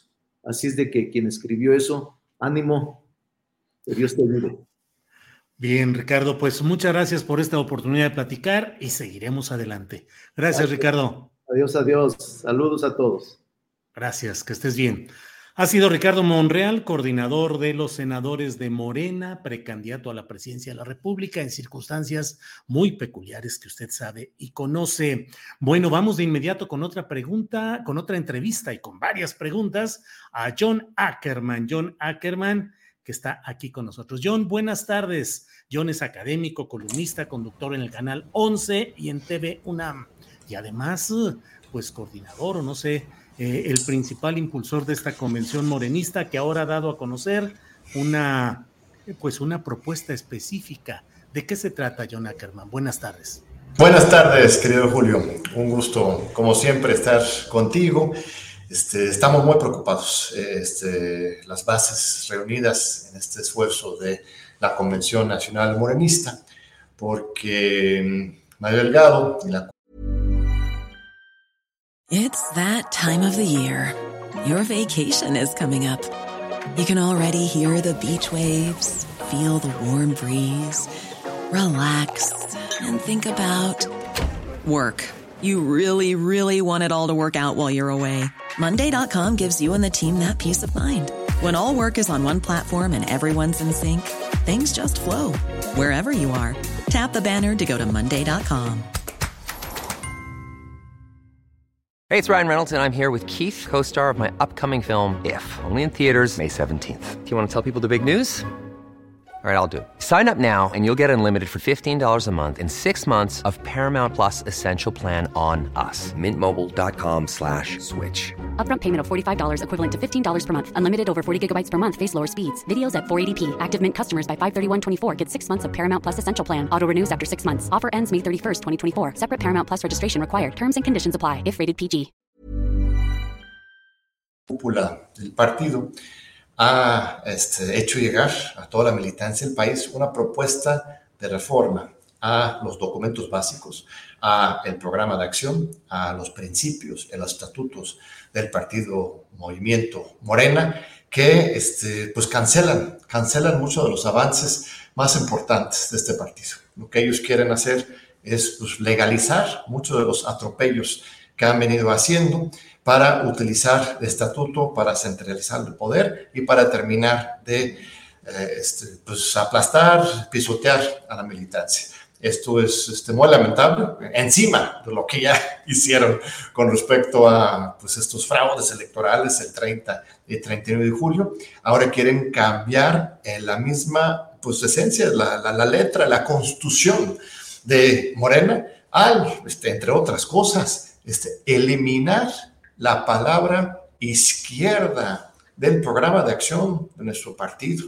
Eh, este es uno de las, una de las modificaciones más graves. Adicionalmente, lo que están proponiendo es eliminar los consejos consultivos a nivel nacional y en todos los estados. Estos consejos consultivos este, eran grupos de entre 50 y 250 personas de la sociedad civil, este, artistas, científicos, intelectuales, académicos, periodistas, que este, tienen una gran reputación y presencia este, nacional y que acompañan al partido. Incluso ellos mismos son los que supuestamente integran la Comisión Nacional de Elecciones para poder revisar los perfiles y asegurar que este, Morena estuviera postulando eh, candidatos de primer nivel este, absolutamente pulcros en eh, las elecciones. Esa lo eliminan también. Este, en, la declaración de principios de Morena, eliminan las referencias a los movimientos sociales, a las juventudes, y dicen explícitamente el conflicto entre el Estado y el mercado es un falso dilema. Ya no hay ninguna necesidad de generar un Estado fuerte, este, de interés social, sino que realmente lo que tenemos es, es un falso dilema en esta materia, supuestamente. E incluyen incluso dentro de la creación de principios una referencia al Tratado México, Estados Unidos y Canadá. Uno puede tener sus posiciones a favor o en contra, pero aquí lo que están proponiendo es establecer como principio central del movimiento Partido Morena el antiguo Telecán y ahora Temec. Este, en su propuesta de reforma estatutaria también autorizan, mira, pequeño detalle, la elección de los dirigentes del partido por encuesta. Ya de por sí este, se abusan del tema de las encuestas. Esta decisión del Tribunal Electoral hace un par de años imponiendo a Mario Citlali por medio de encuesta, pues ahora con su propuesta de reforma estatutaria, ellos este, legalizan este tema de la elección del presidente de un partido por encuestas a la población abierta. Este, se facilita también el control sobre el partido por los gobernadores y por los altos funcionarios públicos, al ser los integrantes exprofeso automáticamente del Consejo Nacional de Morena. Eh, este, eliminan eh, el tema de que el padrón del partido tiene que cerrarse 30 días antes, pues es lo que hicieron de facto y ahora ya lo hacen legalmente para que estas asambleas distritales sean asambleas del acarreo, ya de aquí para adelante. Este, son nada más algunas de las reformas más, este, más preocupantes que estamos denunciando y además estamos proponiendo. Tenemos una lista de unas 25 reformas estratégicas al estatuto que generarían un partido más democrático. Estamos diciendo no más retrocesos, ya es suficiente con lo que han hecho. Estamos en contra de estas reformas estatutarias, pero también tenemos una propuesta muy concreta de 25 puntos que buscan empoderar a la militancia, democratizar el partido y asegurar que Morena sigue siendo el partido de la cuarta transformación y de la revolución de las conciencias. John, se está diluyendo el sentido original de una lucha de izquierda y se está estableciendo una visión muy pragmática conforme a intereses estructurales dominantes? ¿Ese es el tema, John?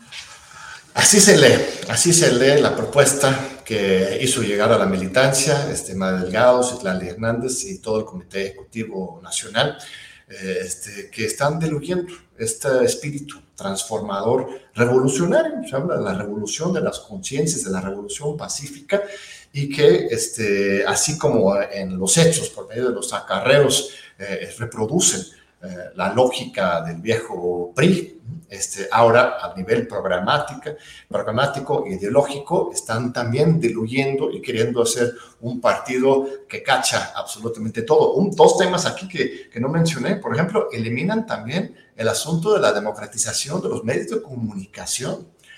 Este, también de repente ya no hay mención en estos documentos básicos a la compra de voluntades y del voto. O sea, es justamente una dilución de, este, estos este, grandes, grandes proyectos que no dudo que la mayoría de los militantes de Morena este, tengan todavía estos principios, pero ya quieren eh, como darle otra cara al movimiento.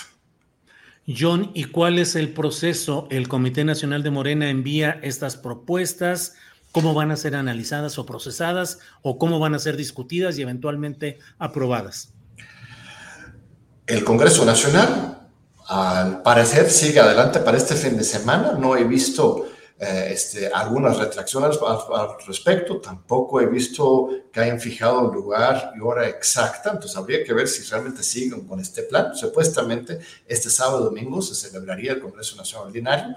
Eh, este, yo espero que no sea tan pronto porque en realidad siguen abiertas todas las impugnaciones. Son 400, 500, 600 impugnaciones a nivel nacional que todas están abiertas en contra de eh, este, esta convocatoria, en contra en general del proceso de, este, las asambleas rumbo al Congreso Nacional Ordinario. Sería irresponsable que siguiera adelante al respecto, pero este, pues ellos es lo que los caracteriza, luego la irresponsabilidad. Entonces, este, si ellos este, van adelante con este Congreso Nacional este fin de semana, será en esa asamblea que se apruebe o no estas propuestas. Por eso eh, sentimos que era importante colocar en la mesa estas críticas y también estas propuestas muy concretas. Déjame comentarte nomás algunas de las propuestas muy concretas. Estamos eh, proponiendo que Morena tenga un órgano interno de control, un órgano fiscalizador que revise el gasto del partido y este, incluso finque responsabilidades en contra de quienes den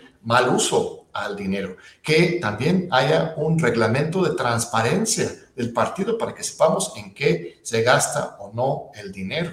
Que haya un mecanismo mucho más ágil para la revocación de mandato, cumpliendo con los principios de la cuarta transformación de que los dirigentes tienen que mandar obedeciendo. Un fortalecimiento también estamos eh, proponiendo al artículo sexto bis con respecto a cómo evitar que hayan candidatos impresentables, que hayan sido este, cómplices con el viejo régimen neoliberal. Este, Toda una serie de cuestiones, por ejemplo, de la transparencia absoluta de las encuestas, las metodologías, de las preguntas, cosas muy básicas que la militancia está exigiendo. Ahora, el Congreso Nacional está integrado por eh, este, pues muchas personas que llegaron por pues, la compra del voto, lo que hemos estado denunciando. Veremos si este, a la hora de llegar al Congreso a votar a favor o en contra de las propuestas oficiales o otras propuestas de los militantes, este, empera todavía este mística fundacional de defender la revolución de las conciencias o si es este mero pragmatismo y obediencia a este, lo que podrían ser esas propuestas este, de retrocesos. Y, pero el, mecanismo sencillo, como preguntabas, es, es por mayoría del Congreso Nacional. se, aprueba o, no, se pueden hacer modificaciones al estatuto y a los documentos básicos. John, en ese tema de la supervisión de los eh, fondos del manejo económico del partido, recuerdo que no ha avanzado y sigue impune el tema de los señalamientos formales que se hicieron en los órganos internos de Morena respecto a Jade Polemski y la compra de una serie de bienes inmuebles por cientos de millones de pesos, asunto que no ha quedado esclarecido hasta donde yo he dado seguimiento a ese tema. ¿Sigue impune ese tema? Eh, bueno, eso es, es una acusación de, de, muchos en contra de los diferentes dirigentes del partido. El caso de Diego que yo entiendo, está en las manos todavía de la Fiscalía este, General de la Nación, ¿no? Este, lo que hizo el partido era entregarlo ahí y no ha habido, que yo sepa, ¿no? alguna resolución judicial o ministerial al respecto. Hasta el momento son puras este, especulaciones y denuncias, pero no ha llegado a comprobarse.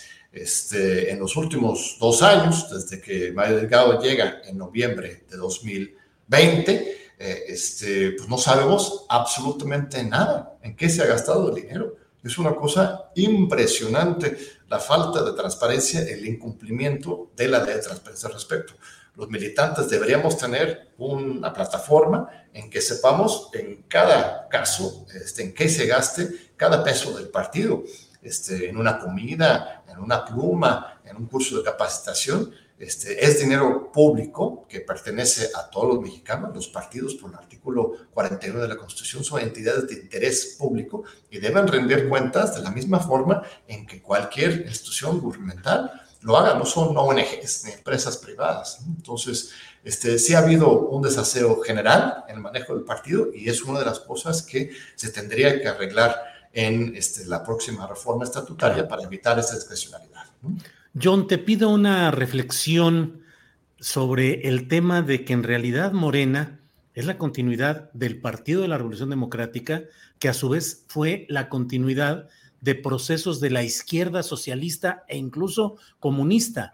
Es decir, el PRD tuvo su registro a partir del que le cedieron el Partido Mexicano Socialista, que a su vez era herencia del Partido Mexicano de los Trabajadores, del Partido Socialista Unificado de México, que a su vez incluían personajes del Partido Comunista de México. ¿Qué implica en lo concreto el hecho de tratar de despojarse del sentido de izquierda en un partido como Morena? Te lo pregunto porque habrá quien diga, pues palabras más, palabras menos, no pasa nada, hombre, si se dice de izquierda o no, da lo mismo. En un pragmatismo extremo puede ser eso. ¿Qué significaría perder esa definición de izquierda, John? Yo creo que es muy fuerte, eh, Julio, porque eh, este, la tradición de izquierda en este país, en nuestro querido México, es muy profunda. Es muy profunda la tradición. Tenemos una cultura política, me atrevo a decir, de, de izquierda comparada con otros países, otras latitudes de los Estados Unidos, incluso Europa y otros países de las Américas. Este, por nuestra revolución, por la manera en que hemos luchado desde hace décadas en las primeras tres transformaciones, se ha establecido un cimiento de crítica social y de convicción de izquierda, eh, este, que justamente es lo que nos ha llevado a tener un, contexto este, más democrático, más participativo, y lo que llevó a Andrés Manuel Observador a la presidencia de la República.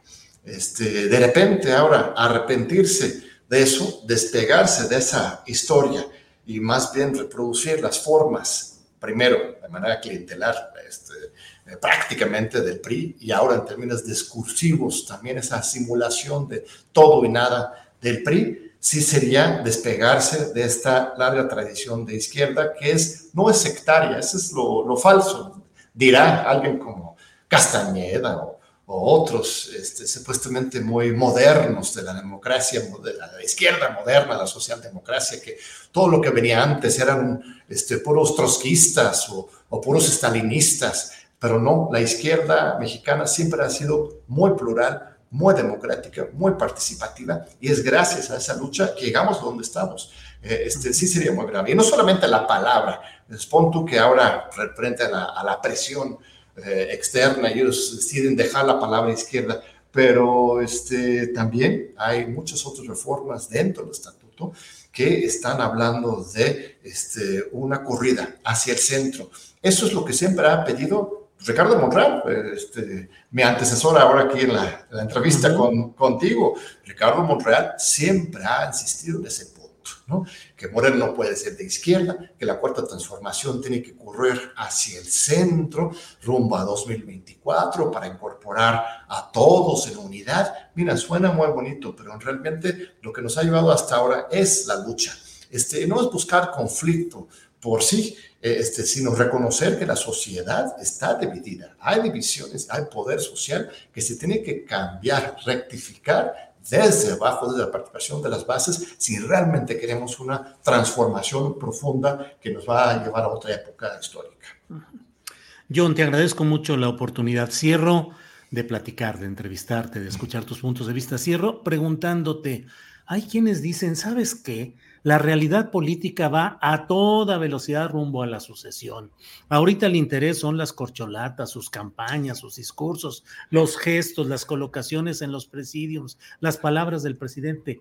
Y en ese sentido hay quienes entienden que Morena es solamente un instrumento para procesar voluntades políticas superiores en materia electoral.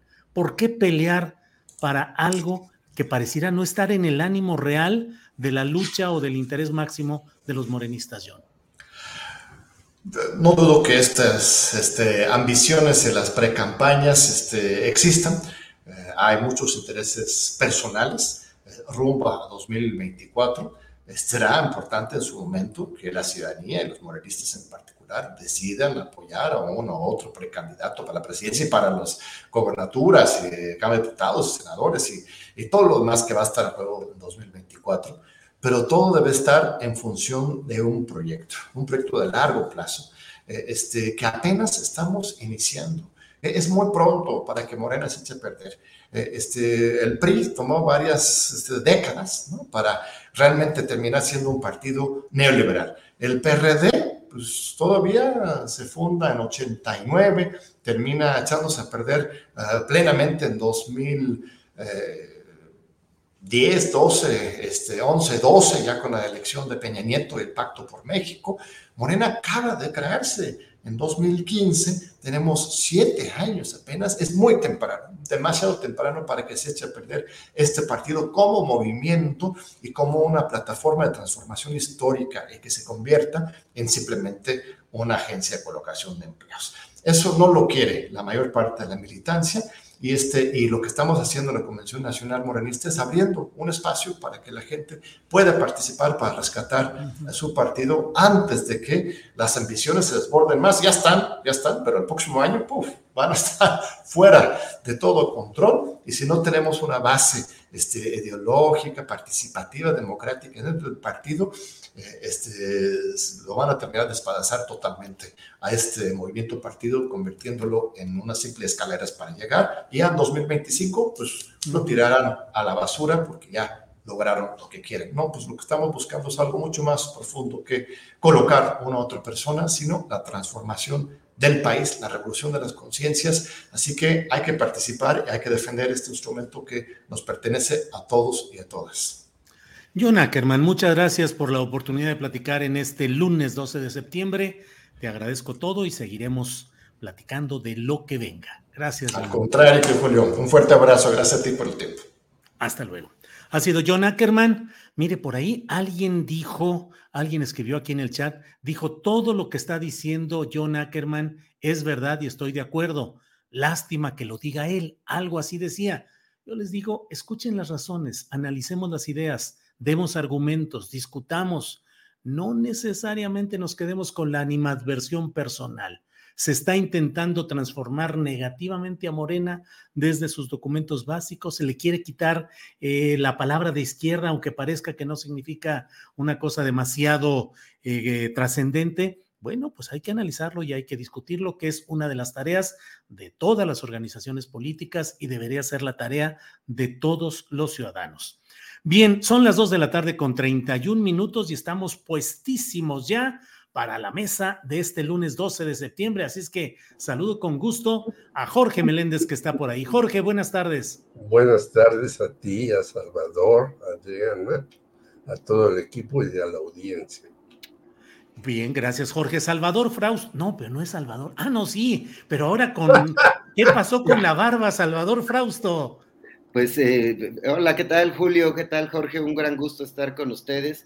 Pues eh, me salió la barba azul, no sé este, por qué este fin de semana regresó, regresó la barba azul. ¿No será por la sangre azul de los uh, aristócratas que ahora están de moda por el cambio de rey en, en, en, Reino Unido y todo? ¿No será que tengas tu sangre azul, Salvador? Puede, puede ser, estoy teniendo sospechas de que es posible, Julio. Este, ya, ya cuando empezamos con estas pláticas, me acuerdo que salías también con tintura en la barba y luego dejaste de salir y mucha gente dijo, ¿por qué? ¿Por qué, te, por qué pintarse la barba, Salvador? Sí, empezó en, el, en la pandemia, estaba yo aburrido, encerrado y viví en Instagram a un señor con la barba azul y me pareció divertido. Y luego a mis hijas les pareció también divertido y me la pinté en aquel tiempo y ahora me, animé este fin de semana a regresar a la barba azul. Pues muy bien, desde mi punto de vista, yo bien por esa tintura, Salvador. Jorge Meléndez, pues ya que hablamos de pinturas y todo esto, ¿cómo pinta la política en estos momentos y sobre todo los candidatos que andan, precandidatos que andan desatados? Me llamó mucho la atención esa jornada nacional que hizo Marcelo Ebrard con... Eh, actividades musicales, culturales, ecológicas, como que le quiere dar un toque de que él es un candidato propositivo y alegre, como que él está planteando las cosas no en la dinámica tan ideológica o de tanto choque de los otros, sino él como más propositivo. ¿Cómo pintan las cosas, Jorge? Pues así es, el señor Marcelo Ebrard, y a veces nos da eh, algunas cosas interesantes dentro de su gobierno en el entonces Distrito Federal, ya ves que eh, se echó para adelante con lo del aborto, con los diferentes grupos culturales, con acciones que tenían que ver con diferentes sectores sociales, etcétera, etcétera. Y yo creo que también lo hacen para darle otro juego, otro cauce a lo que están haciendo las otras corcholatas, ¿no? Las otras corcholatas están dedicadas a la grilla absoluta y total. Tanto Claudia Sheinbaum con su nuevo este, asesor, ya ves que ya puso en operación, aunque sea inicialmente sin que esto tenga un futuro muy rápido, el eh, transporte elevado y el señor Adán Augusto pues anda ahí tratando de convencer a el señor Ricardo Monreal que no se acelere tanto, que no se confronte tanto con López Obrador, que va a tener una posición quizás la Ciudad de México para la próxima administración,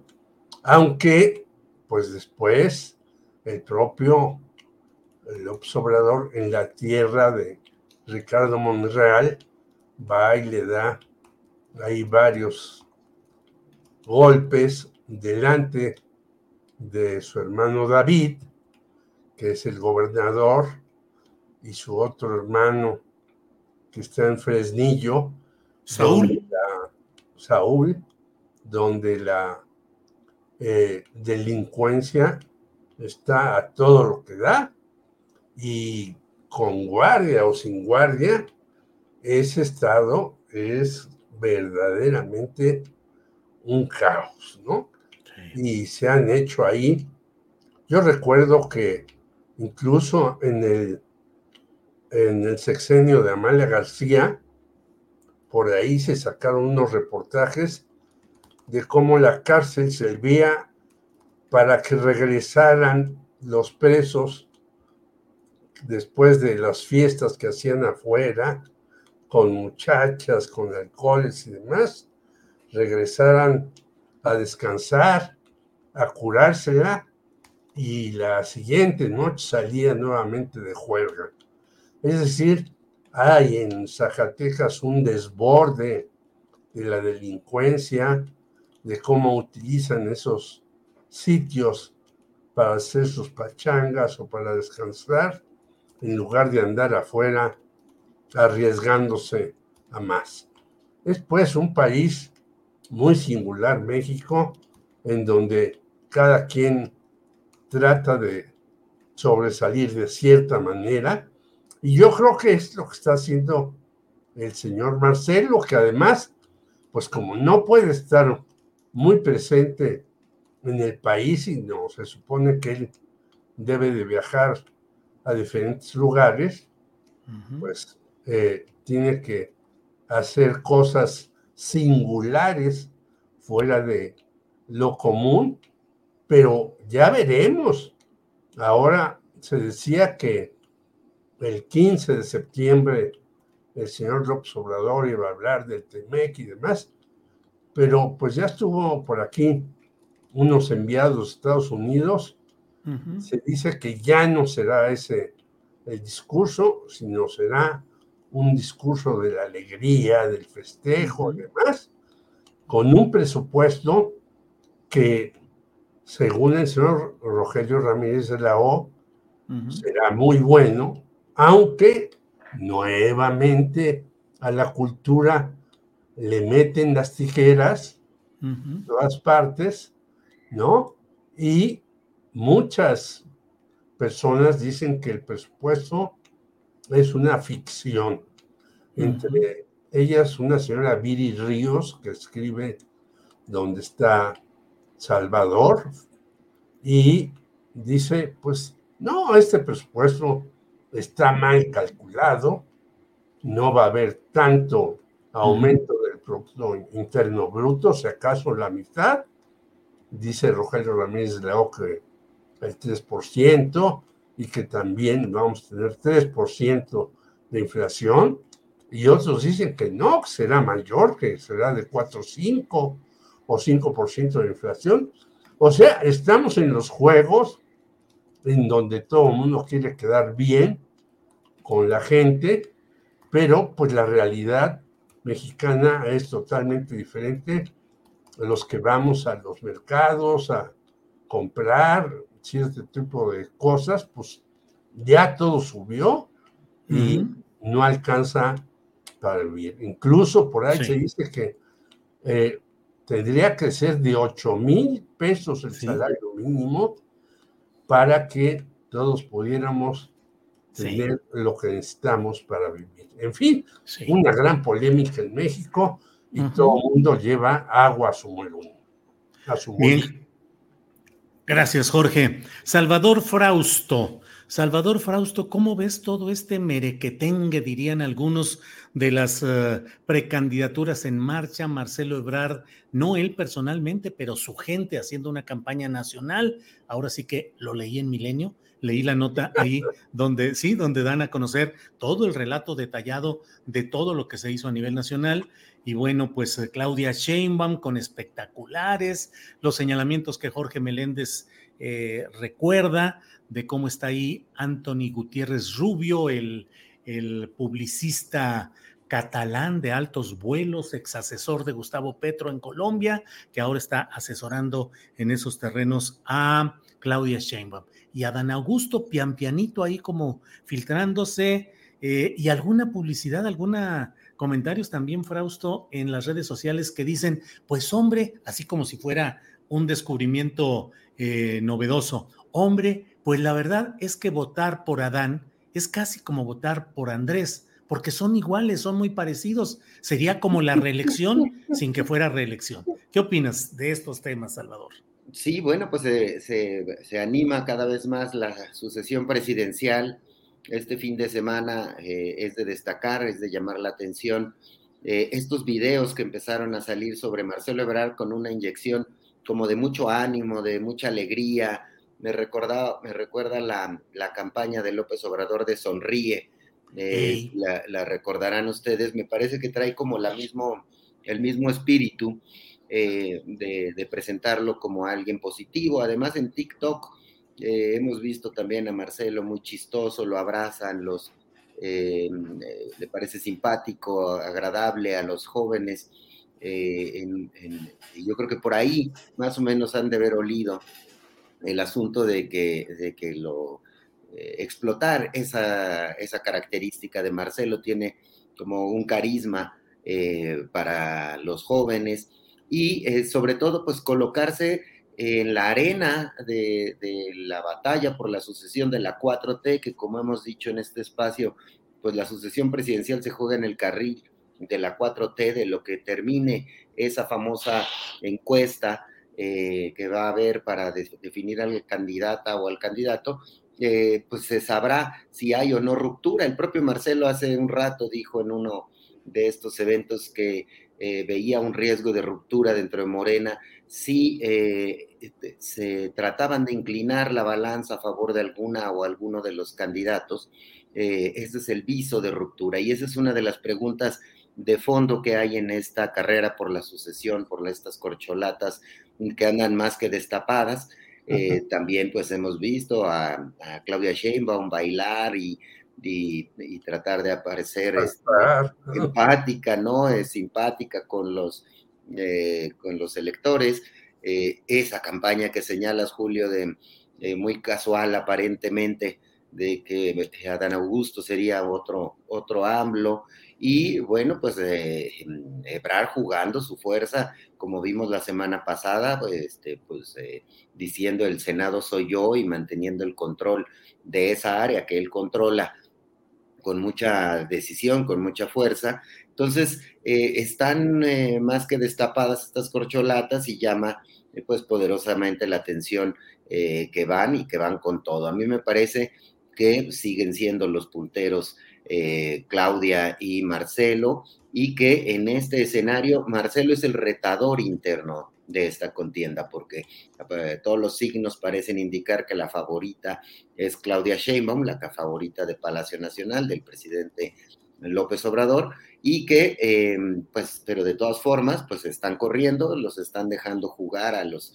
a tres de esas cuatro aspirantes presidenciables, con, digamos, con, dejando jugar con la venia presidencial, que es una figura fuerte el presidente López Obrador en esta, en esta sucesión, y Marcelo, pues bueno, tiene su lugar hoy en lo de, en lo de Blinken, tuvo una reunión por la mañana, un almuerzo, recibió a Blinken en el aeropuerto y después se trasladaron a la Secretaría de Economía, donde almorzó con él y con otros funcionarios, incluidos los embajadores de ambos países. Entonces, sí tenemos una sucesión presidencial muy parecida a la que se jugó en el, en el 88, en el cual em, pues había dos grupos fuertes peleando esa, esa sucesión, uno que era como el retador, que terminó saliéndose del partido, que fue el movimiento encabezado por Cuauhtémoc Cárdenas, y ahora tenemos eh, a ese, ese retador en la figura de Marcelo Ebrard con cierto apoyo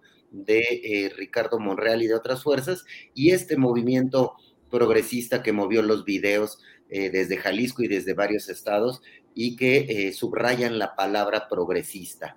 También del lado de Claudia hay un movimiento progresista, es el ligado a la maestra Elvester Gordillo, que está apoyándola. Entonces, hay ahí una fuerte disputa por el voto de, de izquierda en primer lugar y después eh, para eh, conquistar a ese, a ese grupo de progresistas, algunos de los cuales se han alejado o son críticos del presidente López Obrador, y después a la mayoría de los ciudadanos, que eso llega en una segunda etapa, después de que se libre la encuesta en la que se va a elegir candidato presidencial en julio. Bien, Salvador, pues vaya que está movidito todo esto qué detalles los que, los que mencionas, que sí, así anda todo este movimiento entre espectáculo, discusión política y mucha movilidad en diferentes espacios. Jorge Meléndez, pues um, como luego, como decían los clásicos, paren prensas. Del Mazo rinde su quinto informe, hace un llamado a la unidad y la pregunta ahí es, del Mazo tenderá alfombra para que pase el partido Guinda, Morena, y se quede con la profesora Delfina Gómez como siguiente gobernadora, o el PRI resistirá y peleará de verdad en el Estado de México. ¿Qué opinas, Jorge? Pues según algunos, el PRI en el Estado de México está también dividido.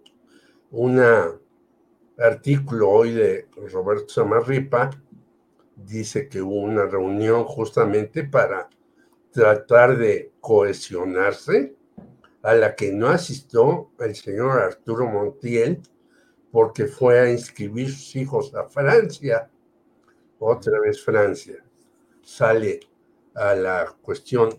Yo creo que eh, el señor Montiel, que por cierto invitó a, su informe a todas las corcholatas habidas y por haber y a todo mundo para tratar de despedirse pues muy eh, fuertemente, intentará hacer que la señora del Moral, la secretaria de Desarrollo Social, pueda ser candidata, pero pues ya se le habían adelantado en el PAN y luego sale esto de Alito, entonces ya hay, una fractura de un lado, de otro.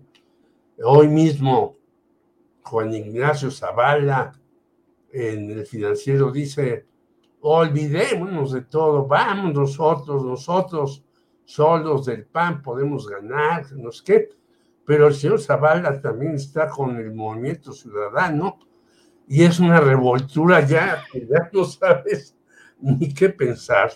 Unos quieren ir solos, otros quieren ir acompañados, unos dicen que esto ya se fracturó, que no tiene ningún sentido eh, tratar de conjugar a unos con otros, los dos que pues empezaron con este eh, triunvirato de PAN, PRD, PRI, eh, están también muy fastidiados de todo lo que está pasando. Es una mezcolanza esta que eh, nunca habíamos visto eh, en México, porque, bueno, cada quien tenía su uno o dos candidatos y este, aparte de lo que señalaba Salvador, de quienes se separaron del PRI, bueno, pues en el PRI, acordémonos que de la Madrid hizo hasta un escenario ahí de cinco o seis candidatos. Y al final solamente se pensaba que estaba entre Bartlett y Salinas de Gortari, Salinas engañó a de la Madrid que iba muy bien el país económicamente por él y demás. En fin, como en todas las actividades políticas, el juego es no de dos, tres bandas, sino de varias bandas, y el que resulte más hábil para hacer eh, los engaños, yo diría, porque el país está en una situación muy complicada, muy difícil en todos sentidos. Entonces, ¿qué sucederá? Pues yo creo que después de el la reunión que hay en el Estado de México, vamos a ver nuevos deslindes, uniones, desuniones y encontronazos entre todos los personajes de todos los partidos. Yo creo que esta va a ser la situación de eh, quién va a llegar al final más complicada de lo que se imaginaba el propio Andrés Manuel Obrador que destapó desde mi punto de vista con mucho tiempo esto y ha resultado un verdadero caos. Bien, gracias Jorge Meléndez. Eh, Salvador Frausto, pues ahí está el escenario mexiquense, cuna del mítico grupo Atlacomulco, que como luego dicen, tal vez no existe, pero se siente por una parte y por otra, pues eh, donde están concentrados lo que quede del poder de Enrique Peña Nieto, de su parentela, el propio del Mazo Maza, que es eh, su familiar. En fin, ¿cómo ves eh, las corcholatas? ¿Cómo ves el futuro electoral del Estado de México? Y si crees, Salvador, que haya una resistencia verdadera del PRI o, como en otros estados, el gobernador sea quien atempere a su propio partido, en este caso el PRI, para que gane Morena y, del Mazo tenga impunidad o cuando menos alguna embajada o algún cargo público más adelante. Salvador. Claro, me parece, como bien eh, dice Jorge, que nos aproximamos a una temporada de, engaños y de traiciones, eh, de simulaciones en el juego político.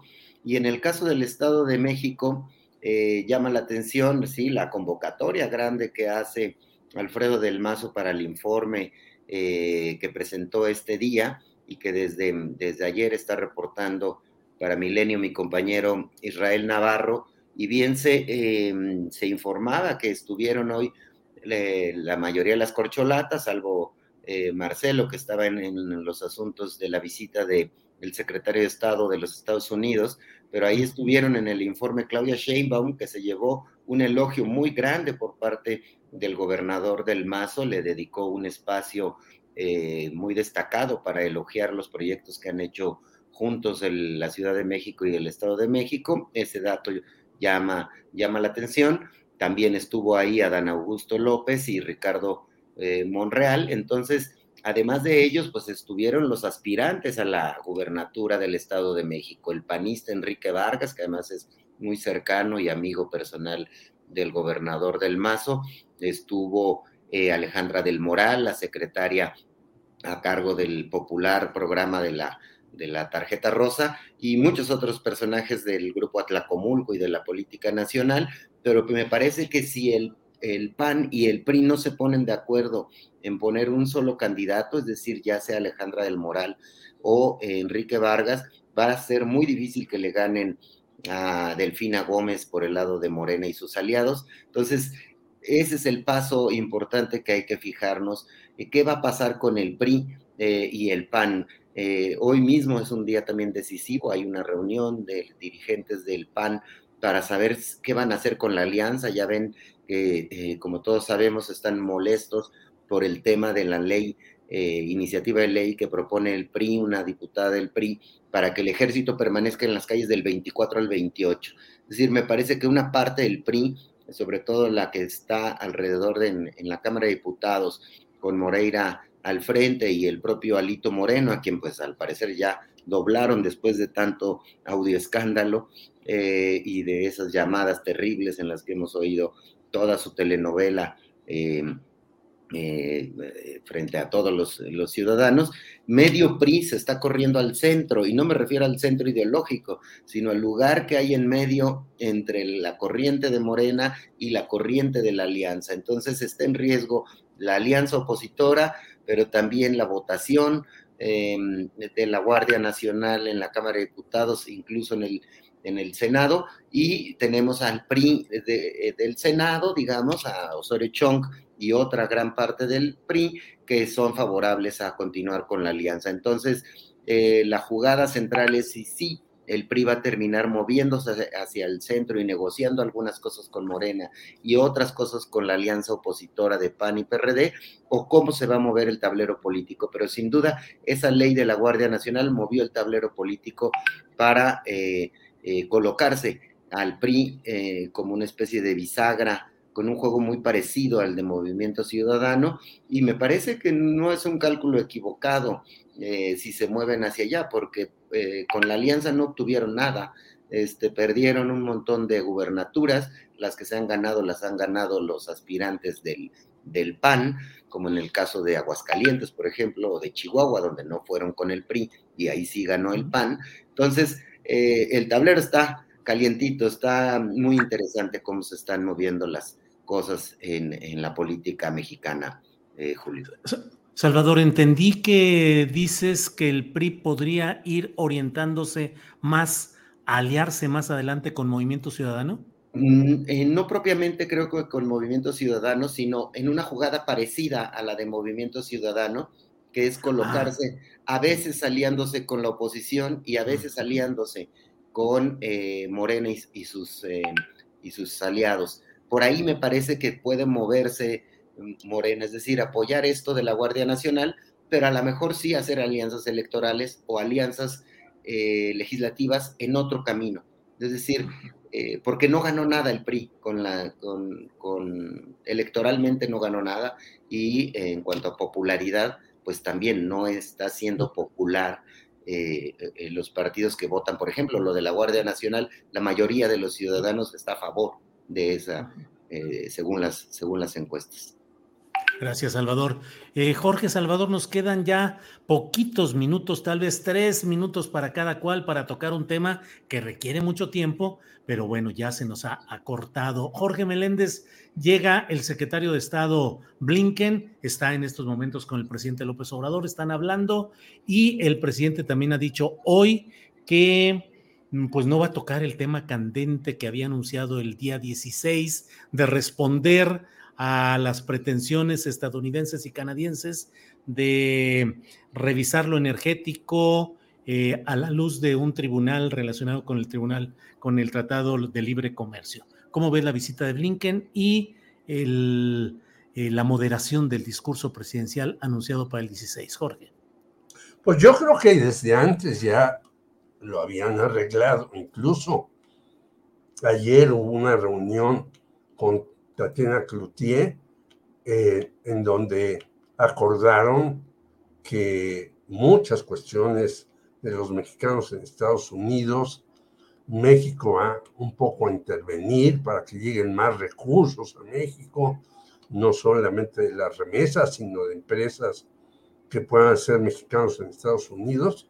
Yo creo que lo del de TEMEC pues, sería realmente una locura decir, nos salimos. No porque a mí me guste, yo soy totalmente en contra del Tratado de Libre Comercio de América del Norte que firmó Carlos Salinas de Gortari, donde cedimos todo y seguimos cediendo territorio para las eh, empresas canadienses en minería y seguimos cediendo cosas en otras cuestiones, pero pues estamos aquí al lado. ¿Qué vamos a hacer? pelearnos con Estados Unidos, salirnos del TEMEC, pues sería un suicidio. Yo creo que esto yo eh, pienso ya un poco lo arregló Marcelo Ebrard y por eso el propio eh, López Obrador dice, el 15 no voy a hablar de ese asunto. A lo mejor se resuelve posteriormente en algunos tribunales algunas cuestiones. A lo mejor quedan las concesiones que se han dado, etcétera, pero no creo que vaya a haber ahí un sobresalto mayúsculo eh, respecto a ese tema y me parece que también a Estados Unidos no le conviene. Estados Unidos está también en una situación eh, terrorífica. Está además metiéndole mucho dinero a los programas sociales del señor Joe Biden acordémonos que les redujo mucha lana a los estudiantes que salieron y que deben decenas de miles de dólares que no saben de dónde pagarlo porque no tienen trabajo. Así pues, yo creo que se va a llegar a un acuerdo muy tranquilo. Gracias, Jorge. Eh, Salvador Frausto, en homenaje a esa barba azul, hoy te voy a dar tres temas de inmediato, eh, con muy poco tiempo, por desgracia. Eh, la visita de Blinken, el cambio de discurso de López Obrador y la prisión domiciliaria para Félix Gallardo. Salvador. Sí, eh, Julio. Bueno, pues este, lo de Blinken yo creo que hay que prestar atención a los mensajes más tarde, cuando acabe esta sesión de reuniones que va a haber eh, con el secretario de Estado y que pues, el tema energético será bien importante. Eh, ¿Qué vino a decir eh, al gobierno mexicano a, ese respecto? Que es uno de los temas que tiene más molestos a los estadounidenses por el tema de que sienten que sus empresas están siendo afectadas y el tema de los contratos laborales que ya Tatiana Cloutier había dicho recientemente la semana pasada, hacia finales de la semana pasada, dijo que solo había cuatro cinco, no recuerdo exactamente eh, cuántos contratos, eh, de un millón de contratos que se han celebrado al amparo del, del TEMEC, eh, que había quejas y dudas y conflictos sobre que se estén respetando los derechos laborales de los trabajadores en algunos de estos em, contratos que ha habido durante, durante este tiempo. Entonces, ahí habría que prestar atención y, y, seguir y ver los mensajes. Parece que sacaron de la, de la agenda, será incómodo hablar del tema de Assange, entonces sí me parece que no, no, no dará eso más de qué hablar, pero bueno, pues ahí están esa, esa reunión de alto nivel que terminó siendo en Palacio Nacional y no eh, como iba a ser en un principio, que iba a ser en Nuevo León, entonces se le elevó el perfil a esa, a esa reunión. Entonces tenemos por ahí ese asunto y tenemos lo de, lo de eh, Gallardo, que ya después de pasar muchos años en, prisión se, se, le dará prisión domiciliaria y bueno, pues va, está levantando suficientes críticas el asunto también eh, me parece que puede ser un asunto de edad, que a lo mejor es simplemente ya un tema de, salud y de edad, pero también habrá que seguirlo con cuidado porque eh, pues fue un narcotraficante muy poderoso y ya vimos lo que pasó con Caro Quintero cuando lo, lo soltaron, que pensaban que ya estaba este, mayor de edad y que no iba a ser importante y terminó teniendo un grupo eh, propio en el norte del país, el famoso cártel de Caborca, y siguió teniendo influencia Caro Quintero a tal grado que tuvo que ser reaprendido. Entonces seguiremos con atención este tema de eh, Miguel Ángel eh, Félix Gallardo. Bien, pues gracias Salvador. Son las 3 de la tarde con tres minutos. No se vaya. Enseguida estaremos con Adriana Buentello con más información y comentarios. Pero Jorge Meléndez, por lo pronto, gracias, buenas tardes. Y hay que ver si tú te pintas la barba, yo me pongo unos rayitos, porque Salvador se llevó todos eh, los comentarios en el chat, que se lee muy bien y que, que no sé cuántas cosas. Ya basta, Jorge Meléndez, hay que hacer algo, ¿eh? Entonces, voy a pensar para ver si me mandan por ahí en lugar de mis comentarios, pero pues entonces me la tendré que pintar de rojo o de otro color, así. Rojo PCM. Salvador. Rojo Partido Comunista, Jorge Meléndez. Partido Comunista. De rojo se te vería muy bien, Jorge, de rojo. Voy a pensar. un, un apunte que me dijo una persona. Parece que el señor Félix Gallardo está totalmente desquiciado. Es decir, que le entró mucho a las drogas que él vendía ahí desde la cárcel y que está realmente de salud pésimo. Y quizás por eso lo saque, para que no se muera allá adentro, sino en su hogar. Eso me dijo una fuente confidencial, que el señor se dio no como los otros que se un poco se cuidaron, no siguieron haciendo sino que él empezó a entrar a todo lo que él distribuía y que por eso está pésimo de salud. Es una sí. que me dijeron. No, sí, sí, recordemos la entrevista que se le hizo, la única que ha dado hace como un año, algo así, y se le veía ya en situación de salud muy delicada, muy deteriorada. Muy delicada. gracias, Jorge. Salvador Frausto, muchas gracias por esta ocasión. gracias y buenas tardes. De rojo. Gracias. Gracias, Julio. Gracias, eh, Jorge. Un abrazo. ya, veremos a Jorge con la barba roja el próximo lunes. Bueno. Y, yo voy a dejar de pintarme ya de negro las canas. No es cierto, yo no me pinto nada, pero me pintaría algo, pues. Salvador, pues muchas gracias, Salvador, Jorge. Nos vemos. Un abrazo. Hasta luego. Hasta luego. Gracias. Bien, son las 3 de la tarde con 5 minutos y estamos ya con Adriana Buentello, que la captamos en un paneo rápido, pero ya está aquí. Adriana, ya estamos de regreso. Julio, pues creo que más bien yo tengo problemas con mi computadora otra vez, creo que está sobrecargada. ando, ando, corre, corre editando videos, a ver si alcanzamos este, a terminar uno que está en estos momentos todavía en la cocina, está en el horno.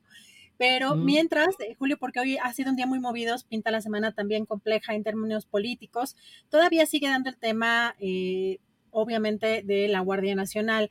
Hay mucha información que surgió este fin de semana al respecto. Lo que estamos viendo es que, eh, por un lado, en comunicado de prensa, este fin de semana los dirigentes del PAN y del PRD, Marco Cortés y Jesús Zambrano, hicieron un llamado al Partido Revolucionario Institucional para crear una propuesta conjunta para la Guardia Nacional y también piden que nuevamente, eh, o piden nuevamente más bien que bajen esta iniciativa eh, que mandaron los, eh, una legisladora del PRI y o en todo caso votar en contra de ella. En este comunicado señalan que todavía falta un año y medio por lo que no existe ningún tipo de urgencia para que se discuta esta iniciativa prista. Y hay puntos, cinco puntos en los que se propone trabajar en conjunto con este tema de la Guardia Nacional. Uno, exigir al gobierno de manera conjunta corregir su fallida estrategia de seguridad. Dos, fiscalizar la actuación de las Fuerzas Armadas. Tres, exigir y vigilar el plazo constitucional de la Guardia Nacional para que sea una policía civil.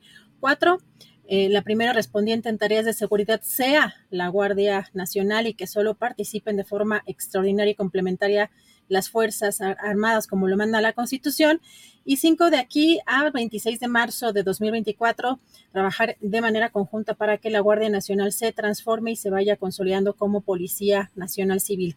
Esto, por un lado, Julio, pero también hoy en la conferencia mañanera, el presidente Andrés Manuel López Obrador retomó esta encuesta del Universal eh, y justificó eh, lo que la iniciativa eh, que mandó en este tema y pues dijo que el 80% de los mexicanos quieren que el ejército siga en tareas de seguridad pública porque lo que quiere la población es seguridad y que no le importan los, ni los pleitos ni quién es el responsable en términos de seguridad. Vamos a escuchar qué fue lo que dijo. Porque la gente quiere la seguridad, necesita la seguridad, es su derecho que se les proteja y no le importa que haya pleitos, ni le importa quién es el responsable, si es el presidente municipal, si son los gobernadores, si es el presidente de la República, si es el poder legislativo, si es el poder judicial, si son los diputados, los senadores, los jueces, los magistrados, los ministros. No, lo que les interesa es que no los roben, no los asalten, no los secuestren, no los asesinen. Eso es lo que la gente quiere. Y tenemos los mexicanos que buscar la forma para garantizar la seguridad de la gente, la paz. Y es lo que estamos haciendo. Y se ve en las encuestas, 80% quiere que nos apoye el ejército en la tarea de seguridad. 80%. Es del Universal esa encuesta. Es una encuesta sí, del Universal. Universal. Pues ahí están estas palabras en la discusión nacional sobre el tema de la Guardia Nacional, que por cierto el próximo miércoles será la sesión en la Cámara de Diputados a partir de las uh, nueve de la mañana para discutir la muy oportuna propuesta que ha hecho el PRI para que se le cambie un numerito al transitorio que establece que en marzo de 2024 debe retirarse la presencia militar de la Guardia Nacional y entonces el PRI ha propuesto que se le cambie un numerito, que se le cambie el 4, se le ponga un 8 y que entonces se permita que siga la, pues iba a decir la predominancia, pero no, la integración absoluta de lo militar en la Guardia Nacional hasta 2028. Ahí viene la discusión el próximo miércoles, Adriana. Así es, Julio. Y hoy el presidente también hizo un llamado precisamente a los legisladores para votar en forma consecuente respecto a este tema, pero también recordó que en tiempos de la Agencia Federal de Seguridad, eh, pues todo lo que sucedía y, preguntó si Nazararo no tiene parecido con García Luna, eh, Cárdenas Palomino y Tomás Cerón de Lucio. Vamos a escuchar qué fue lo que dijo. Este, aquellos tiempos, la Policía Federal de Seguridad, la Federal de Seguridad, era el terror. Y que Nazararo y todos estos personajes. No tienen parecido a García Luna y a Palominos y a fue muy, muy, muy, muy, muy eh, lamentable lo que sucedió, lo que se permitió. Más, este, en el caso de García Luna, coincidimos con el expresidente de Francia yo lo observaba Y mi conclusión al final fue, este era el brazo derecho. Así como tenía mucha influencia Córdoba, Montoya, con Salinas de Gortari. Eh, es interesante el tema y ojalá y los legisladores de todos los partidos actúen de manera consecuente. Porque he estado viendo una actitud distinta en algunos, otros siguen en lo mismo. Pues es toda una historia la de Nazar Aro y de la Dirección Federal de Seguridad.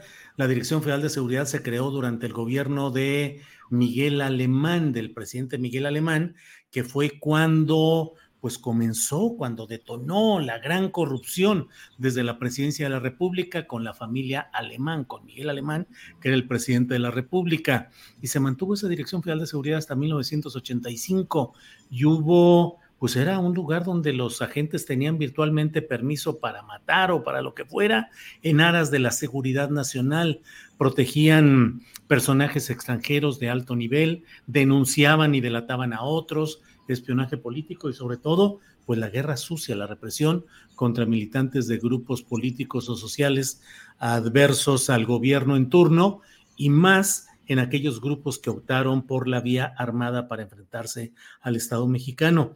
Hubo, por ahí pasaron desde Fernando Gutiérrez Barrios, que luego fue gobernador de Veracruz y es eh, secretario de gobernación con Carlos Salinas.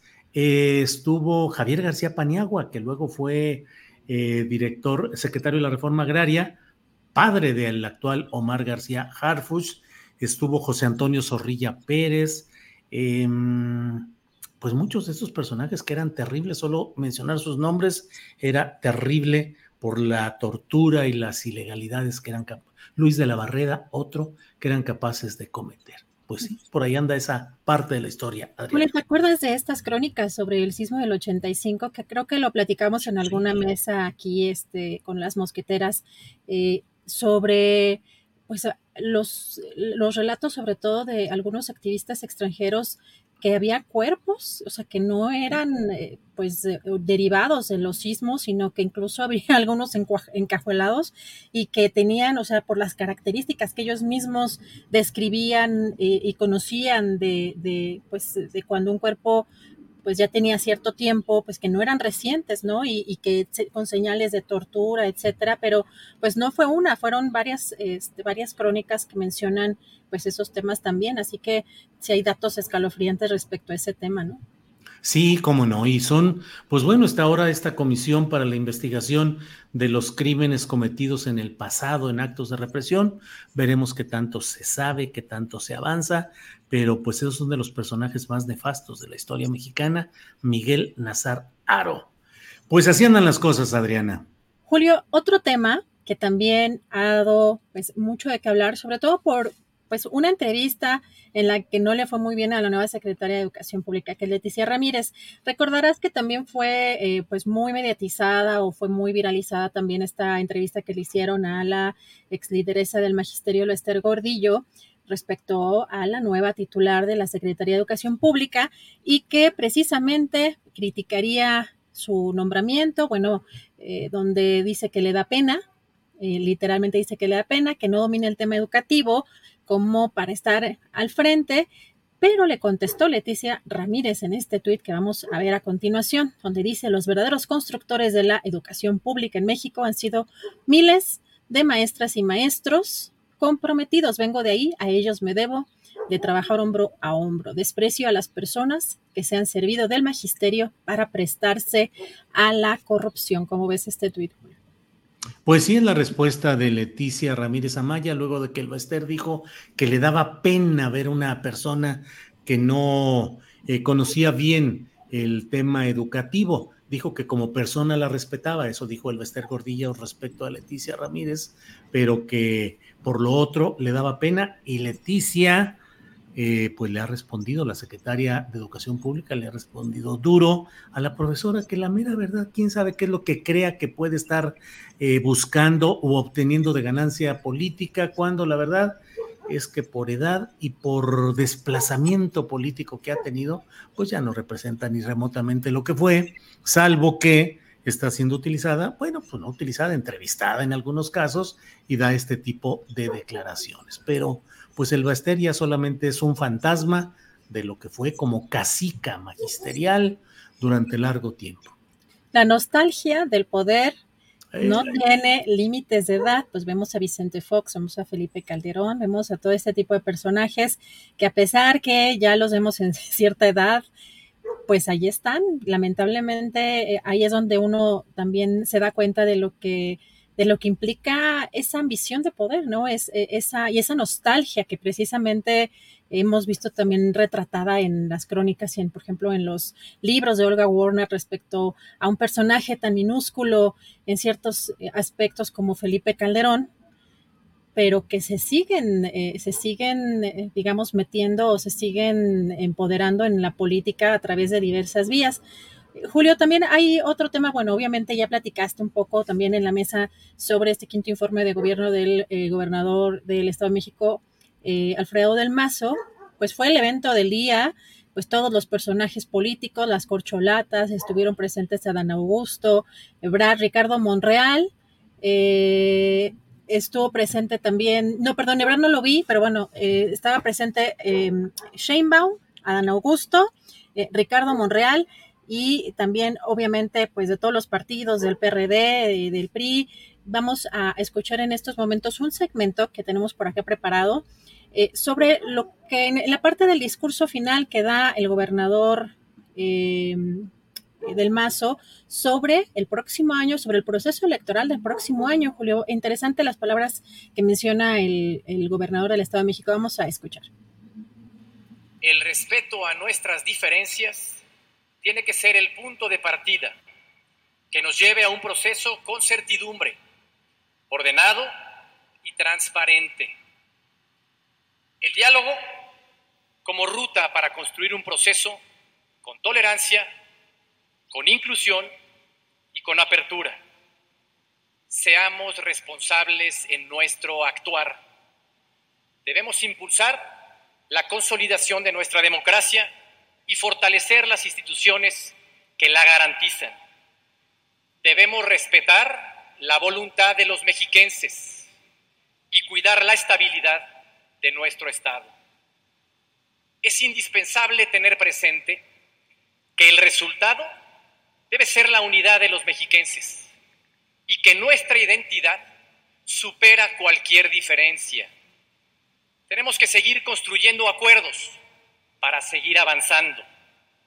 Debemos cuidar lo que hemos logrado, un espacio de respeto entre las distintas fuerzas políticas que se caracteriza por trabajar de manera responsable, pensando en el progreso de nuestro Estado. Es momento de seguir pensando en el bien de todas y de todos los mexiquenses. Es momento de seguir pensando en el Estado de México. Tenemos una cita con la historia y un compromiso con las nuevas generaciones. Pues mira lo que son las cosas, Adriana, parece del Museo de, la, de lo dinosaurico priista. Es un personaje, siempre lo hemos dicho, parece un holograma, no gobierna, no actúa, solo pronuncia, es así eh, no solo pálido, ese es un asunto personal de su piel, pero es pálida su postura, demagógica, puro rollo, el Estado de México abandonado con enormes índices de criminalidad, de feminicidios, de extorsiones, la gente no sabe qué hacer y este hombre sigue echándose su rollo como en los viejos tiempos del PRI. Ya veremos qué es lo que sucede en la próxima elección Diría del gris, gobierno. Gris, ¿Mm? diría un personaje gris, ¿no? Sí, sí, sí, así es, así es. Pero bueno, pues ahí está, eh, del mazo masa. Del mazo. Fíjate, Julio, que siempre que, siempre que hay alguna, eh, digamos que el gobierno del Estado de México quiere anunciar algo, bueno, ya sabes, la botiza de los bots, ¿no? O sea, salen estas Sí. campañas eh, armadas, orquestadas y pagadas, por supuesto que con el erario ahí es una cuestión de sentido común, porque pues ha- hace rato digo, no hace falta ni siquiera tener estudios eh, porque ni siquiera parece que estén sofisticados o ampliamente sofisticados como hay otras campañas que tienen otro nivel de sofisticación. En este caso, las veces que yo me he asomado a verlas, que la tarjeta rosa, que la no sé qué del gobierno del Estado de México, son cosas tan obvias y burdas, pero de cualquier manera son cosas que cuestan al erario, en este caso del Estado de México y ha sido muy visible en este trending topic que siempre hay algunas cuentas que ponen en trending topic, por supuesto que estos temas. Así que además de Gris y que necesita ese eh, auto aplauso el actual gobernador del Estado de México y que también le echó sus porras a la jefa de gobierno Claudia Sheinbaum, sobre todo en, términos de, del agua, el, la conciliación y, los acuerdos. Eh, también le fue bien eh, en esos términos a la jefa de gobierno de la, de la Ciudad de México y con estas palabras respecto al 2023, pues vamos a ver qué sucede. No sé si te da alguna impresión, eh, Julio, de en este discurso, si se dará el PRI, el Estado de México, si no, con todo lo que está pasando además con Alito, el PRI y, la cuarta transformación. ¿Cómo ves tú, Julio?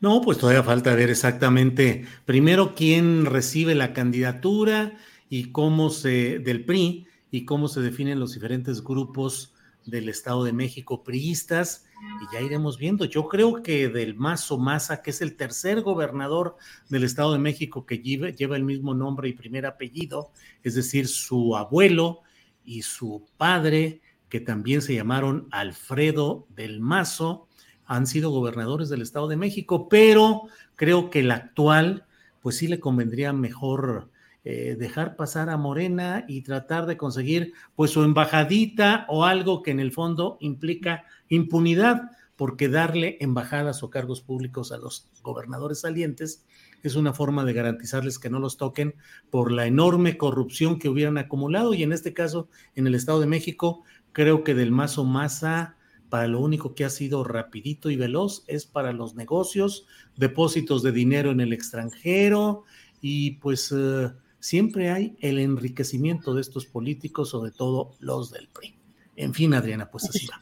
Julio, estas palabras que pronunció el gobernador, a mí me da la impresión que ya traen también como detrás el, pues de alguna manera el aterrizaje de lo, pues de darse cuenta lo que pasó en el caso de Alito, ¿no? Y como dices, aterrizar en blandito con una embajada antes que cualquier otro tipo de investigación o de alguna situación de, esa naturaleza. Así que bueno, vamos a ver cómo caminan las cosas, pero interesante las palabras que pronuncia al final de este discurso por su quinto año del informe, por su quinto año de gobierno, el gobernador del Estado de México, Bien, pues Adriana, pues vamos dando las gracias a la audiencia, a quienes nos han acompañado en este programa, gracias a la tripulación astillero y a prepararnos para lo que sigue, Adriana Buentello. Con mucho gusto, muy buen provecho, hasta mañana.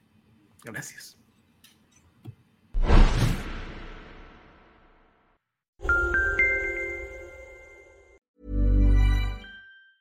Ever catch yourself eating the same flavorless dinner three days in a row? Dreaming of something better?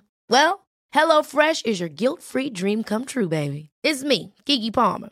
Let's wake up those taste buds with hot, juicy pecan-crusted chicken or garlic butter shrimp scampi. Mm. Hello Fresh. Stop dreaming of all the delicious possibilities and dig in at HelloFresh.com. Let's get this dinner party started. When you make decisions for your company, you look for the no brainers. If you have a lot of mailing to do, Stamps.com is the ultimate no brainer. Use the Stamps.com mobile app to mail everything you need to keep your business running with up to 89% off USPS and UPS. Make the same no-brainer decision as over 1 million other businesses with stamps.com. Use code program for a special offer. That's stamps.com, code program. Para que te enteres del próximo noticiero, suscríbete y dale follow en Apple, Spotify, Amazon Music, Google o donde sea que escuches podcast. Te invitamos a visitar nuestra página julioastillero.com.